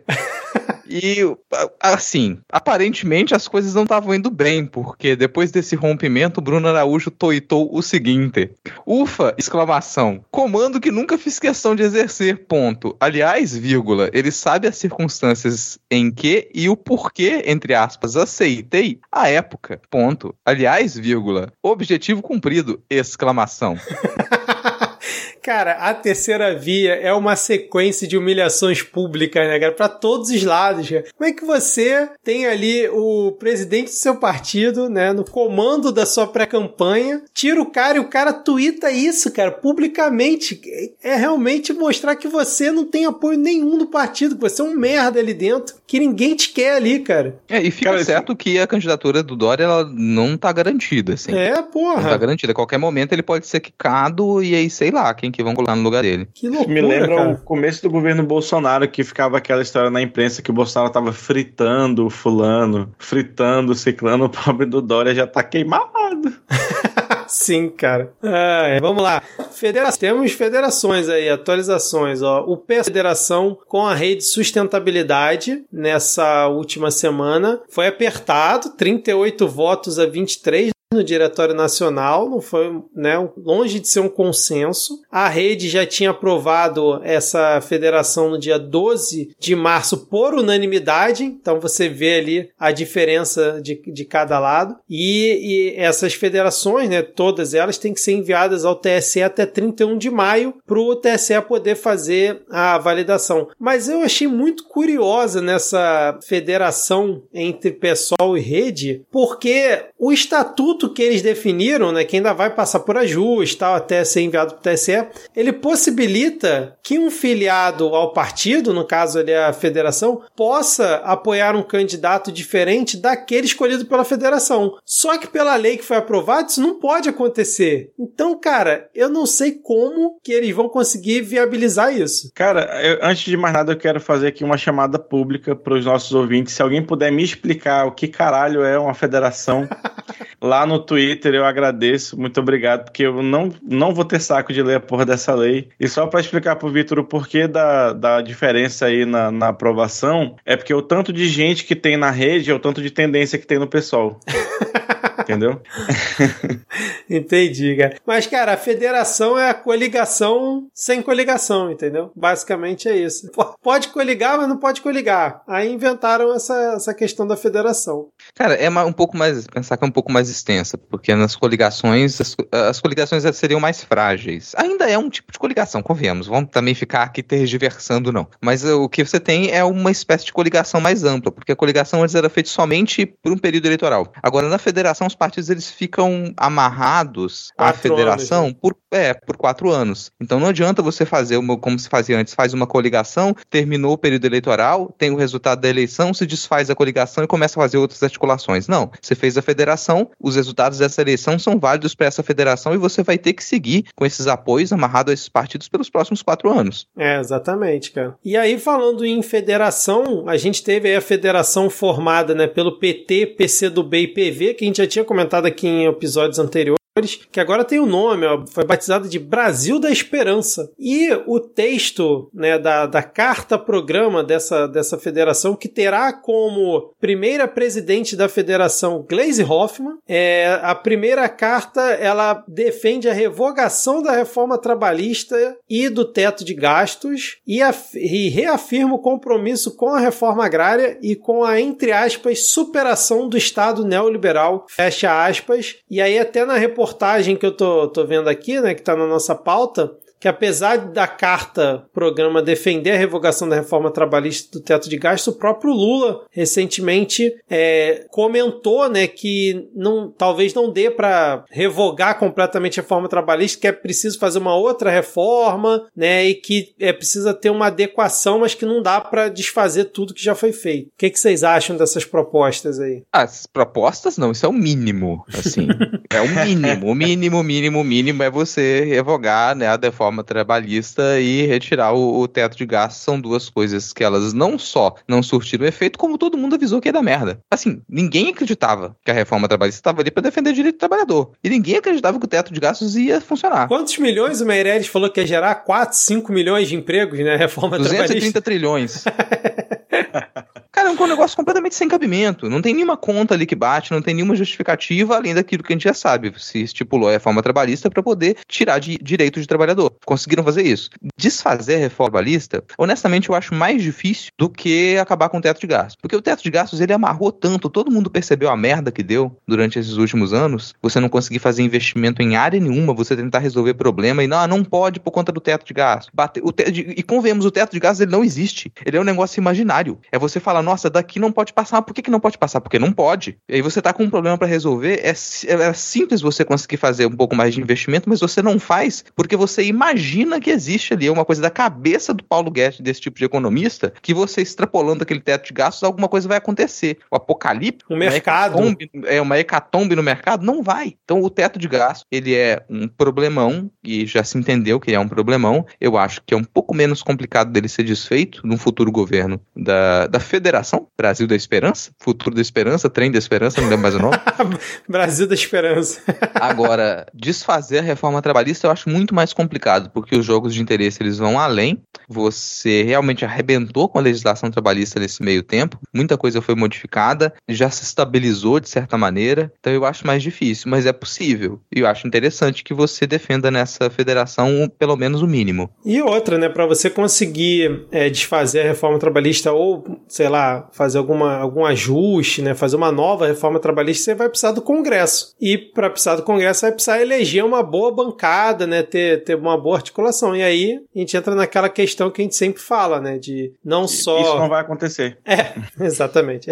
Resumiu o que eu ia falar. Basicamente, né, cara? Ai, ai. ai. Bom, é vamos... bonito, bonito. É melhor do que a Carta ao Povo Brasileiro de 2003 e, e é uma merda ainda assim. É, é, mas é bom falar isso, Diego, porque é, é interessante, principalmente para quem começou a se envolver com política nos últimos anos em resposta à desgraceira generalizada, que num futuro governo do PT, você vai manter as articulações com o Centrão. Você vai ter que fazer esse tipo de diálogo. Então você vai ter que aceitar certas demandas. Já estejam, já se preparem para criticar esse futuro governo e conscientes de que a gente não vai entrar num vale dos unicórnios, cara. A gente tem um monte de problema que não vai ser resolvido de imediato, ou outros que vão se alastrar por mandatos ainda pela frente, e vai ser necessário, inevitável, vai acontecer a articulação com gente que hoje em dia a gente entende que é não só oposição, mas que é o lixo da nossa política. Esse pessoal vai continuar ali e alguns nomes vão fazer parte do governo. E inclusive, graças a, a emendas impositivas e RP9, que se não, for, não derem um jeito de tirar, deve continuar, vai ter um, um governo que, além de ter uma base reduzida, reduzida, um, um, governo sem poder de negociação, ó, tirando cargo e ministério, assim, basicamente, porque antes ainda conseguia ter um direcionamento maior das emendas. Agora que o, o, o, o semipresidencialismo, né, estava se aventando, ele meio que se concretiza com o RP9, que é o orçamento secreto, e emendas é, impositivas, vai ser muito mais difícil conseguir qualquer coisa dessa. Então vai sair muito mais caro aprovar qualquer uma dessas ideias. É, no próprio Fórum de Teresina, acho que foi a Thaís Bilen que comentou, né, que conversando com alguns deputados do Centrão, eles falaram que seja continuando o governo Bolsonaro ou entrando o Lula, eles não precisam mais ficar barganhando ministério, cargo no primeiro escalão, justamente por conta disso, porque eles já têm um poder em cima do orçamento tão grande que não precisa ficar barganhando para apoiar o governo ou não cargo em, em ministério, é, né, cara? Vou, vou chutar aqui,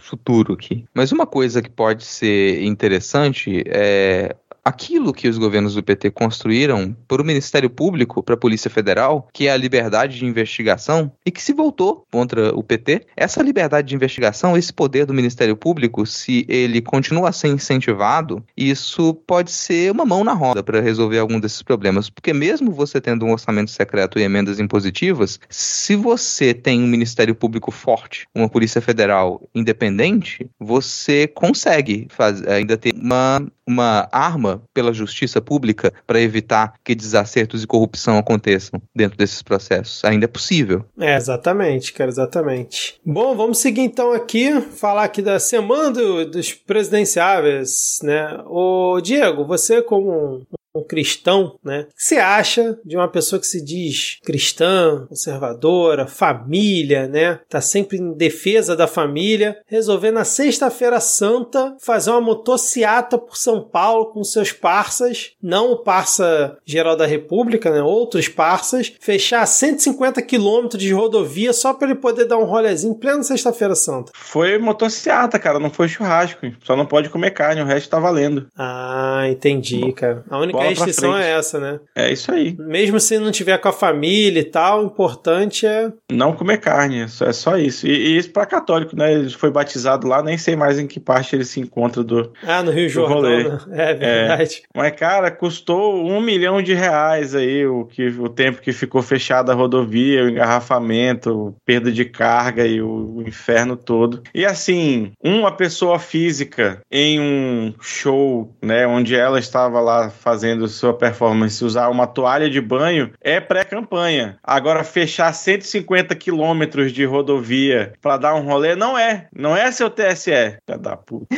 Cara, é, assim, é isso que o Diego falou. A gente xinga, ri, porque é um negócio descarado. O sujeito ele tá fazendo campanha com dinheiro público, cria um problemão dentro de uma metrópole, atrasa a vida de sabe-se lá quantos milhares de pessoas em pleno feriado para poder fazer um ato vexaminoso desse. Que honestamente, é, assim, vale pensar agora o efeito que isso tem, porque é meio que que sobrou para ele, além das ações em redes sociais, além de tentar forjar algumas notícias, tentar construir alguns discursos. Esse tipo de ação, a essa altura, não sei até que ponto isso funciona como uma, uma ação de campanha muito eficiente, ganha. O público firme dele tá ali. Ia continuar independente de ter motocicleta ou não. É, foram 3 mil é e poucas motos, né? Tu viu? Não é noticiado positivamente em lugar nenhum, mas. E nem foto no Flickr pode colocar.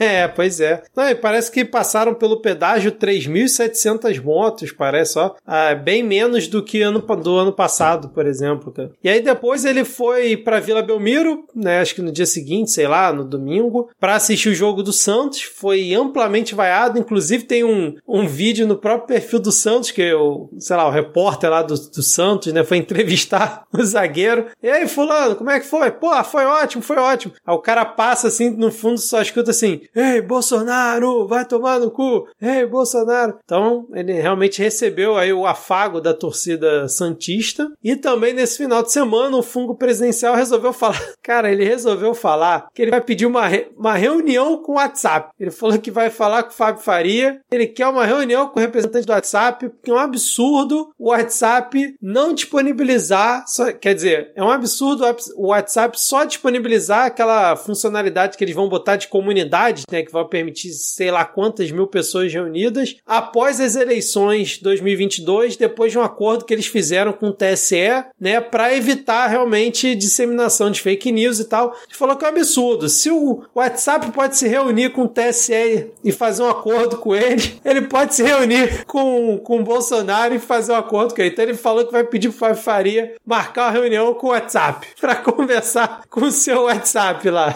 Alô, seu, seu WhatsApp? O que, que o senhor vai fazer na quinta? É surreal, cara. E aí... É surreal demais. Aquilo que a gente já comentou algumas vezes. Essa galera dá declarações, às vezes fica a impressão, sei lá, será que é só confiança de que nunca vai ser punido mesmo? Ou se é uma absoluta incompreensão do que, que é, um, é considerado um crime, do que é uma postura criminosa, porque o sujeito tá, vem a público dizer quase com todas as palavras de que o TSE tá de um lado, eu tô do outro. Quer dizer, a justiça eleitoral tá de um lado, eu tô de outro. O que é justiça eleitoral, eu sou contra. Como assim a justiça eleitoral tá fazendo o seu trabalho? Como ela quer impedir que eu dispare fake news durante a, a eleição, né, cara? Basicamente, ele tá se metendo numa funcionalidade que o WhatsApp decide quando ele quiser que ele vai implementar. Se ele decidir por, pelo motivo A ou B, né, cara? E aí o Ministério Público Federal de São Paulo, ele vai solicitar o WhatsApp, né? Ele, na verdade, ele enviou um ofício ao WhatsApp pedindo que, em vez de lançar essa ferramenta comunidades após a eleição, lance só em 2023, cara, pra, tipo, não ter, não ter dúvida. Quero saber se o Bolsonaro vai tentar Ó, marcar uma reunião com o Ministério Público Federal agora também, cara. Eu vou falar um absurdo aqui, mas é uma previsão de uma coisa absurda que pode acontecer, mas bom, já aconteceu tanta coisa absurda, né? Eu não duvido, eu não duvido que algum juiz parça da família Bolsonaro invente de tentar forçar uma empresa privada a implementar. O curso da empresa. Você é obrigado. O WhatsApp vai ser obrigado a liberar essa ferramenta agora. Não duvido. Eu também não duvido, não, cara. Mas, o Rodrigo, e o Janones, hein? Você tem algo a comentar sobre o Janones essa semana, cara? Cara, eu queria agradecer rapidinho ao, ao deputado Eduardo Bolsonaro por pela primeira vez me possibilitar ver o rosto. de André Janones, que até agora não fazia ideia de quem fosse. E aí, nesse vídeo, eu vi. Muito obrigado. O André Janones, ele tá aparecendo, né? Assim, a gente já comentou aqui dele em outros, em outros episódios. E claro, nesse caso ele aparece por uma coisa que seria vexaminosa, que é ele não saber quem é o, o presidente da Argentina, confundir com, com o presidente da França, não tá informado. Mas esse tipo de divulgação para ele tanto faz, ele tá aparecendo. E aparecendo ao ponto de merecer um tweet exclusivo do Eduardo Bolsonaro. Sim. E na hora que ele faz isso, bom, o Eduardo Bolsonaro tá comprando a campanha do André Janones, tá trazendo ele à tona, tá mostrando ele pros seus eleitores. E ele pode ser uma alternativa aí para ganhar alguns eleitores do, do Bolsonaro, honestamente, pode, assim. Eu, eu, gosto desse vídeo, e talvez o, o Vitor coloque o áudio, não sei se teve aqui um momento, talvez coloque, mas eu gosto pela expressão do Guga Chakra no final do vídeo. Sim, cara. Eu gosto, que é aquela expressão de, cara, eu vou gritar, eu vou, eu vou desmaiar, eu vou bater a minha cabeça, eu vou bater o meu, meu cabelo trabalhado contra a quina dessa mesa. Eu não acredito que eu ouvi isso. então, ouvinte, ouça agora o, o áudio do Janones. Você não me respondeu sobre a Argentina. Eu, eu não tenho uma análise profunda sobre o cenário na Argentina hoje. O que eu... Sabe quem é o presidente? Sim, sei quem é o presidente, mas eu... eu... Quem é? O presidente da Argentina hoje é o Macron, da França. Macron é o presidente da França. Presidente da França é constrangedor porque ele sabe que ele tá errando, ele sabe que ele tá passando uma vergonha. É no tom de voz dele, você é. percebe, cara, eu tô passando um vexame aqui. Eu deveria, eu deveria ter respondido, ter desviado dessa pergunta, ter feito alguma coisa. Só que, de novo, um candidato que tá com 2% ali e que a pessoa, o objetivo dele com a campanha dessa não é se eleger, é se mostrar pro Brasil inteiro. Então, na medida em que você cria situações engraçadas, você não é risco para ninguém nesse momento. Você cria situações engraçadas, você se mostra, em outro momento você você brinca com isso e vira peça de campanha do mesmo jeito. Seria ele o, o Daciolo dessa eleição, só que na, sem a parte lunática? Será que ele vai, tipo. Mas ser... se você tirar a parte lunática do Daciolo, acabou o Daciolo. É verdade, é verdade. Não, o Daciolo nessa campanha ele tem nome, ele tá até, até subiu o morro com ele lá. É. Você sabe quem é o Daciolo dessa campanha. Ai, ai. O Daciolo dessa campanha está com o Daciolo da campanha anterior. Ai, ai, bom, é, fechando aqui a semana dos presidenciáveis, só uma rápida notícia sobre Simone Tebet, né? Ela, ela parece participou de uma sabatina e disse que rejeita ser vice em qualquer que seja chapa, né? E que se ela não for cabeça de chapa, ela vai participar de alguma campanha e tal, mas não vai ser como vice. E ela enfatizou que o partido dela, o MDB, PSDB, União Brasil e Cidadania, vão anunciar daqui a um mês a chapa de consenso, né? entre todos esses partidos, a gente já tinha comentado aqui uns dois episódios tal, que tinha essa previsão e ela agora confirmou, ou seja, não foi só uma notícia de bastidor, a própria Simone Tebet confirmou essa situação. E aí parece que ela comentou também a tentativa do, dos caciques do MDB de tentar fritar a candidatura dela, que é padrão, né, cara? Padrão do, do MDB, nada novo, né, no front. Mais alguma coisa? Não? Podemos seguir então agora pro nosso último tópico. Já estamos falando bastante aqui, mas acho que a gente tem que comentar mesmo que seja rapidamente sobre a thread da Anitta. Foi um assunto que dominou os últimos dias aí na, na ala progressista do Twitter, a thread da Anitta explicando a campanha de marketing, todo o marketing envolvido por trás ali da, das redes sociais de Bolsonaro, do fungo presidencial e mostrando como a oposição deveria se comportar em relação a ele. Isso tudo depois que o, o, a Anitta fez um tweet, né, falando sobre a bandeira do Brasil, né, que a gente não pode deixar que certas pessoas, né, utilizem os nossos símbolos e tal. Ela que fez uma belíssima apresentação lá naquele festival nos Estados Unidos com uma roupa, né, com as cores da bandeira do Brasil, e tudo mais. Aí o Bolsonaro deu um RT comentado em cima do post da Anitta dizendo: "Concordo com você, Anitta". E logo em sequência a Anitta respondeu e deu bloco no Bolsonaro e aí fez essa thread aí que muitas pessoas repercutiram. Tem na descrição do episódio e eu queria saber se vocês têm algo a comentar. A Anitta está correta? Meio correta? O que, que vocês acharam aí?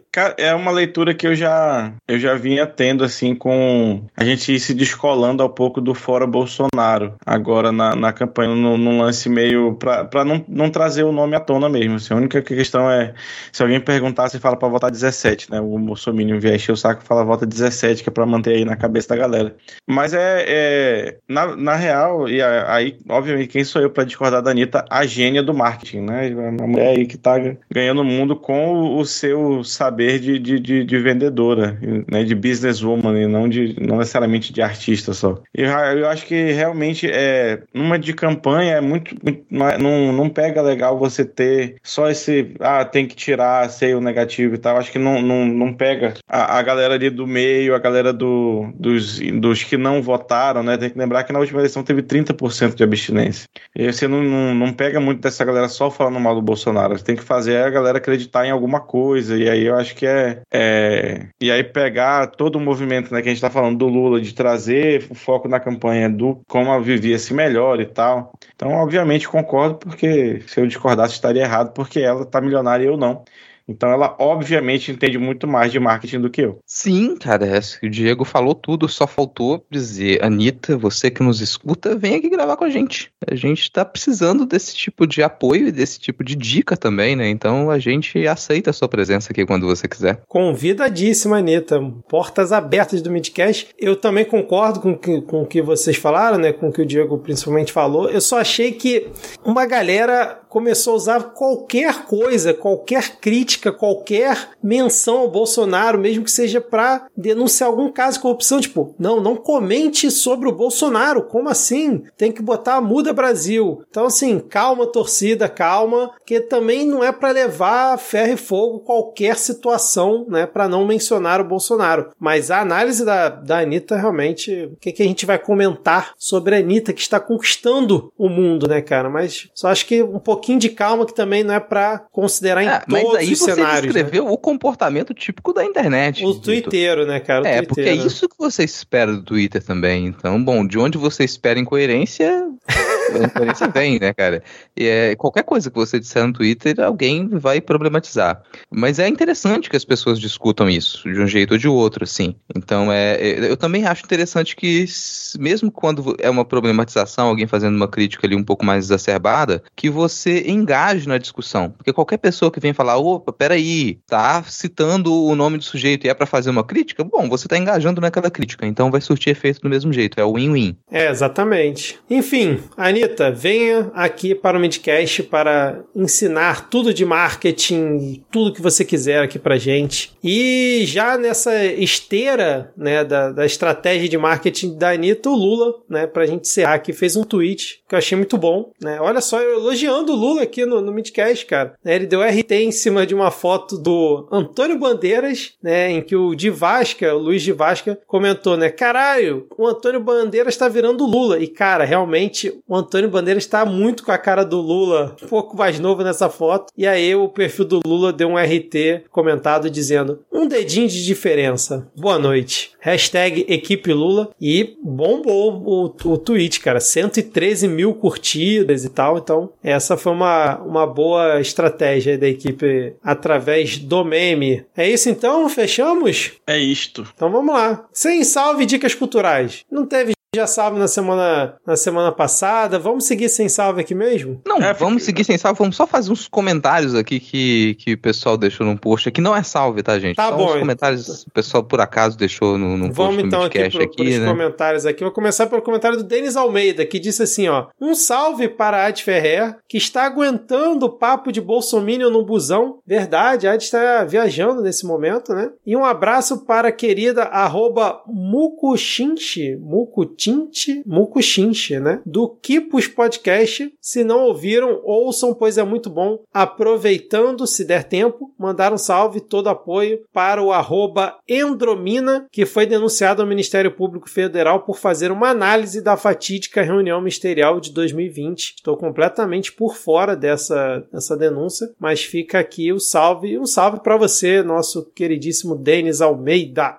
Conhece? Aí, gente, aproveitou que ele falou aí, né, da, da Carla do Kipos. A Carla, podcast, o nome dela? Ah, tá. E beleza. continua me marcando. Toda vez que ela twittar uma imagem de lhama, podem me marcar lá, que eu sempre fico feliz de ver fotografias da, das minhas camaradas, né, das minhas parceiras, das outras lhamas desse mundo. Vamos seguir aqui com mais um recado, então, ó, que por acaso deixaram num post lá no Twitter. Rock Girls SP. Boa noite, gente boa. Quero mandar muitos beijinhos para todos vocês que são meu vício há quase um ano. Olha só, adoro vocês e fico ansiosa esperando o Midcast ir pro ar. Beijos, abraços e cheiros para vocês. Ah, e um cheiro, um beijo especial para minha princesa Ana Beatriz, também viciada em vocês. Olha só, cara, ouvindo em família. Então, um beijo. Então, um o salve. bom é que ela entendeu que né, a gente é uma droga. é, eu gostei do comparativo, porque é, é, aí mesmo que a gente vai. Cara, só pra falar, ela falou nesse, nessa questão de um ano, aí eu encontrei um amigo meu recentemente, ele falou que fez uma maratona de midcast porque ele se odeia. Provavelmente um abraço, se odeia. Uhum. E ele falou que foi você, Vitor Souza, o primeiro que anunciou que seria Geraldo Alckmin o vice de Lula. Olha aí, hein? Premonição, cara. Você que deu esse furo aqui no, no, no midcast. Olha só, nem eu lembrava. Então, muito obrigado aí por, por essa lembrança. Vamos aqui, ó, nosso próximo recado, ó. Ad Ferrer, não sei se vocês conhecem a pessoa, Ad Ferrer. Um salve para todos vocês. Amo todos, sinto falta de todos e mal posso esperar para gravar o próximo episódio. Um beijo, Ad, volte logo. Todos amamos você também. Vânia Souza, um salve para mim, Vânia, que só chego atrasado e nunca consegui ganhar um salve. Olha só, primeiro salve da Vânia, gente. Será que dessa Aê. vez vai? Dessa vez foi. Vamos cantar um parabéns pra Vânia aqui também, junto aqui com o primeiro salve dela aqui, ó. Vamos uh! lá. 3, 2, 1. Ei. Parabéns, Vânia. Parabéns, Parabéns, Vânia. parabéns, Chegou salve. do regra. Parabéns nesse programa. Salve. Aê. Aliás, teve um, teve um parabéns né, gaúcho na Globo News que foi muito inferior ao nosso aqui, né, cara? Mesmo sendo Maria Beltrão, muito inferior, cara. Tem muito que aprender Convenhamos, aqui com a né? Globo News, assim, a gente tá comparando Globo News com Midcast. Não É, vamos ser não dá. injustos com É, o é pessoal. desleal. É desleal, verdade, cara. Mariane Yurk, Mariane Yurk, um beijo pra vocês, muito bombom. Beijo pra você também, Mariane. Hugo Caldas, saudades de mandar salves para vocês. Saudade acabou. Um beijo para todos da bancada. Lhama, Kikão, Adilinda e Victor Risadinha. Olha essa Victor Risadinha. O trânsito da sexta-feira tá garantido. Salve aí, Hugo. Nossa querida Ana Cristina Barros disse um salve para Elaine Gontijo, minha querida parceira de todas as horas. Salve Elaine, salve Ana Cristina. Até repetiu aqui a Vânia. Vânia, pra você ter ideia, seu salve tava repetido aqui, ó. É a primeira vez que você conseguiu, então fica aqui mais um salve para você também. Espero que você consiga chegar a tempo nos próximos episódios. Arroba Tom Cutelaria disse: Eu não quero pedir um salve. Ok. Quero mandar um salve. Quer mandar, não quer pedir. Para vocês e agradecer, agradecer por todo o enlightenment. Chegou aqui em caixa alta, toda essa iluminação e mandar beijos de luz e harmonia para você também, Tom Cutelaria. Eduardo Silva disse: "Dá tempo ainda?" Deu. Minha companheira Naomi, mãe do Kazu, fará aniversário. Reticências. Rola aquele parabéns super sincronizado? Interrogação. Vamos lá, né? 3. 3, 2, 1. Parabéns. Parabéns pra você na lavoura da amizade. Parabéns. Para, Parabéns. Parabéns pra Naomi. Parabéns. Naomi, Naomi, Parabéns. Naomi, mãe do Kazu, Naomi, mãe do Kazu. Aê! A Taíde Júnior disse: um beijo e um abraço para todos do Adcast. Escutando vocês nos dias de luta, enquanto os dias de glória não vêm. Um dia virão. Continua cantando aqui, mas um dia virão. Pedro Coelho disse: PJS para toda a bancada do Midcast nessa nossa desgraceira, inclusive porque a paródia, o episódio anterior, todo foram um arraso. Eu peço um salve para os gatinhos Michu, Quindim e Catupiri. Cats rule everything. Cara, tá escrito Mushu e depois tá escrito foneticamente Mushu e ainda se estudou Michu. Cara, ó, desculpa, Mushu aqui, ó. Salve e amassos aí pro Mushu, pro Quindim e pro Catupiri. Isso é quase meia-noite, eu não tô nem enxergando a tela do computador mais. Tá muita iluminação aqui. Tá feita a correção. Seguindo aqui os nossos salves, o Moacir Fio mandou um salve para arroba Gabi que finalmente pegou seu diploma bonitão de bacharela. Parabéns, Gabi. Seja lá qual for a sua baixaria, opas, o seu bacharelado, seja feliz e ganhe muitos dinheiros aí. O Gabriel Izar disse: Não posso pedir salve agora, eu sempre chego atrasado pro salve. E aí, não sei. É. Eu fiquei sem entender também, mas. Como diria a lebre de março, um bom desaniversário para você, Gabriel Izar, então também. Um Dudu qualquer disse: Me manda um salves para mim e para minha conja, arroba Débora de Menezes, por favor. Adoramos vocês, com seis numeral. Cara, essa eu, eu nunca essa vi. linguagem, Dudu, muito bom. Essa eu nunca vi. Vocês já tinham visto vocês com seis numeral Sim. ali? Caraca, eu tô muito velho mesmo. Mas assim, eu já tinha visto antigamente, inclusive. Ah, sério? Então, sei lá, tô perdido no tempo.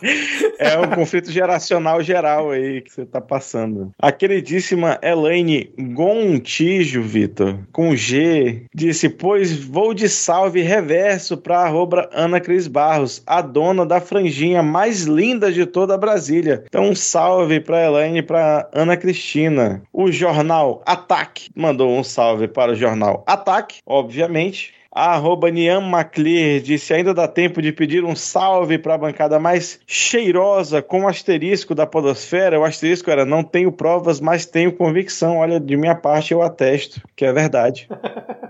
100% dos membros do, desse podcast que eu já conheci pessoalmente são cheirosos. é isso aí. A queridíssima Lele Riso disse: Cheguei, deu tempo, deu. Tava vendo o jogo do Fluminense, RSSSSS. Um salve pro Vitor, estávamos com saudades e beijo a todos da bancada mais linda da Podosfera. Lele, você que é uma profissional da saúde, briga com o Vitor e manda ele se cuidar. Para finalizar aqui, o Gui de Castro manda um salve pra Esther, arroba Esther, underline Castro, orgulhoso dessa gata, que agora está caloura no Instituto de Matemática e Estatística da USP. Muito bem, Esther. Vai aí queimar vários neurônios tentando entender que por que, que teoria dos jogos não tem a ver com videogame. Cara, eu não tem dica cultural a semana, não pensei em nada, então pode seguir aí. Cara, eu tenho duas, sempre aqui um podcast diferente ou diferenciado. Esse é um podcast diferenciado. Tá aqui linkado para vocês assinarem Contos do Limiar. Então, se você gosta da, de uma, uma voz soturna lendo histórias estranhas, Contos do Limiar é um podcast para você. Acabou de fechar. Uh, no final do ano passado fechou a primeira temporada, espero que volte, mas o que tem aqui já é muito bom. Então assinem, escutem Contos do Limiar e peçam para que tenha uma segunda temporada. Vou deixar aqui também a dica de um episódio específico que acabou de ser lançado do Descriarte Pod de Ariel Machado. É um episódio chamado Querido Vincent Van Gogh, que tem a minha voz, inclusive. Se você tem a curiosidade de me ouvir lendo trechos da Bíblia, eu sugiro que você vá escutar esse episódio do Descriarte, não só pela minha voz, o episódio realmente está muito bom, é um ensaio falando sobre um pouco da trajetória do Vincent van Gogh, do modo como ele pensava, do que, que significam os trabalhos dele, com descrições dos trabalhos das pinturas também. Foi realmente muito bom. Tem interpretação, tem ator interpretando o Vincent van Gogh nesse, nesse ensaio. Realmente uma produção, assim, impecável, é mais do que uma sugestão. Se você se considera ouvinte de podcast, você tem que assinar o Descriarte e ouvir esse episódio. Eu vou chorar tanto quanto no episódio do Dr. Who sobre o Van Gogh? Cara, no caso, quando você ouvir a minha voz lendo trechos bíblicos, você vai chorar de rir. ah, e eu trouxe aqui não é uma dica cultural, per se, mas é uma dica da vida. Para você, trabalhador, trabalhadora, procure o seu sindicato e se sindicalize e faça oposição à atual gestão do seu sindicato, seja lá ela qual for, ela merece. E é isso aí. Disse eu que estou na direção do meu sindicato agora, inclusive.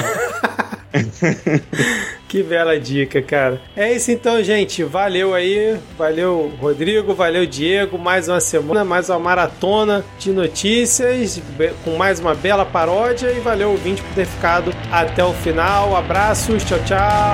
Valeu. Valeu. Tchau.